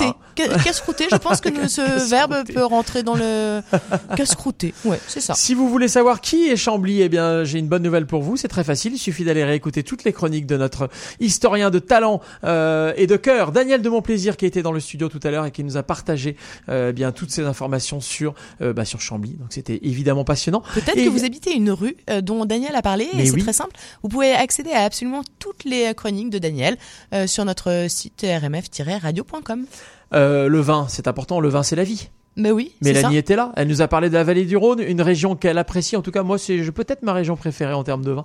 Et euh, je l'en remercie de nous avoir fait cette chronique sur cette euh, région ô combien euh, formidable. Euh, Et nous a donné également euh, bah, sa sélection de quoi boire ce soir. Bah exactement. Ce soir ou la semaine Et prochaine. elle s'est pas gourée. Ou hein. euh, les autres On semaines. s'était pas concerté, mais effectivement, c'est une bonne référence. Je confirme. Merci beaucoup à tous. On se retrouve la semaine prochaine, bien sûr, Delphine? Mais oui, évidemment. Et ouais, Même et heure, entre temps, 13 ouais, même heure, 13h, 16h, CIBL 101.5 tous les vendredis, c'est RMF et on vous laisse en musique. À vendredi. Ciao, bye bye. French Electro. I thought I had it all together, but I was led astray the day you walked away. You were the clock that was ticking in my home. Changed my state of mind when love's so hard to find. Your feelings changed like the weather. Went from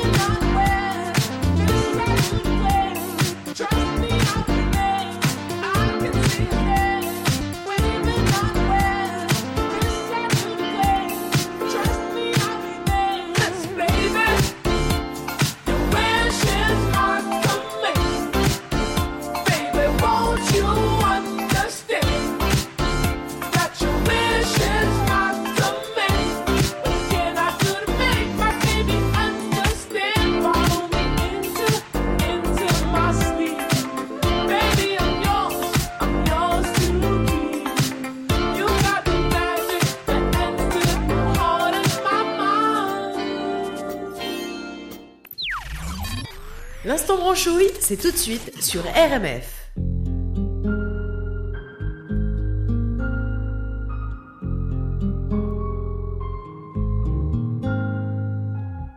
Words like violence break the silence, come crashing in to my little world.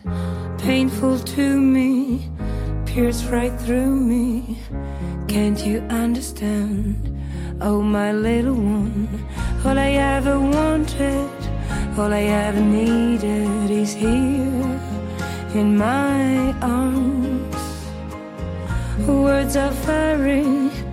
Unnecessary, they can only do harm.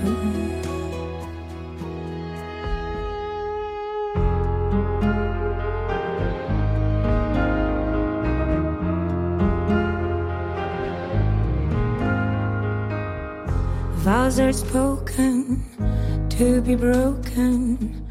Feelings are intense, words are trivial.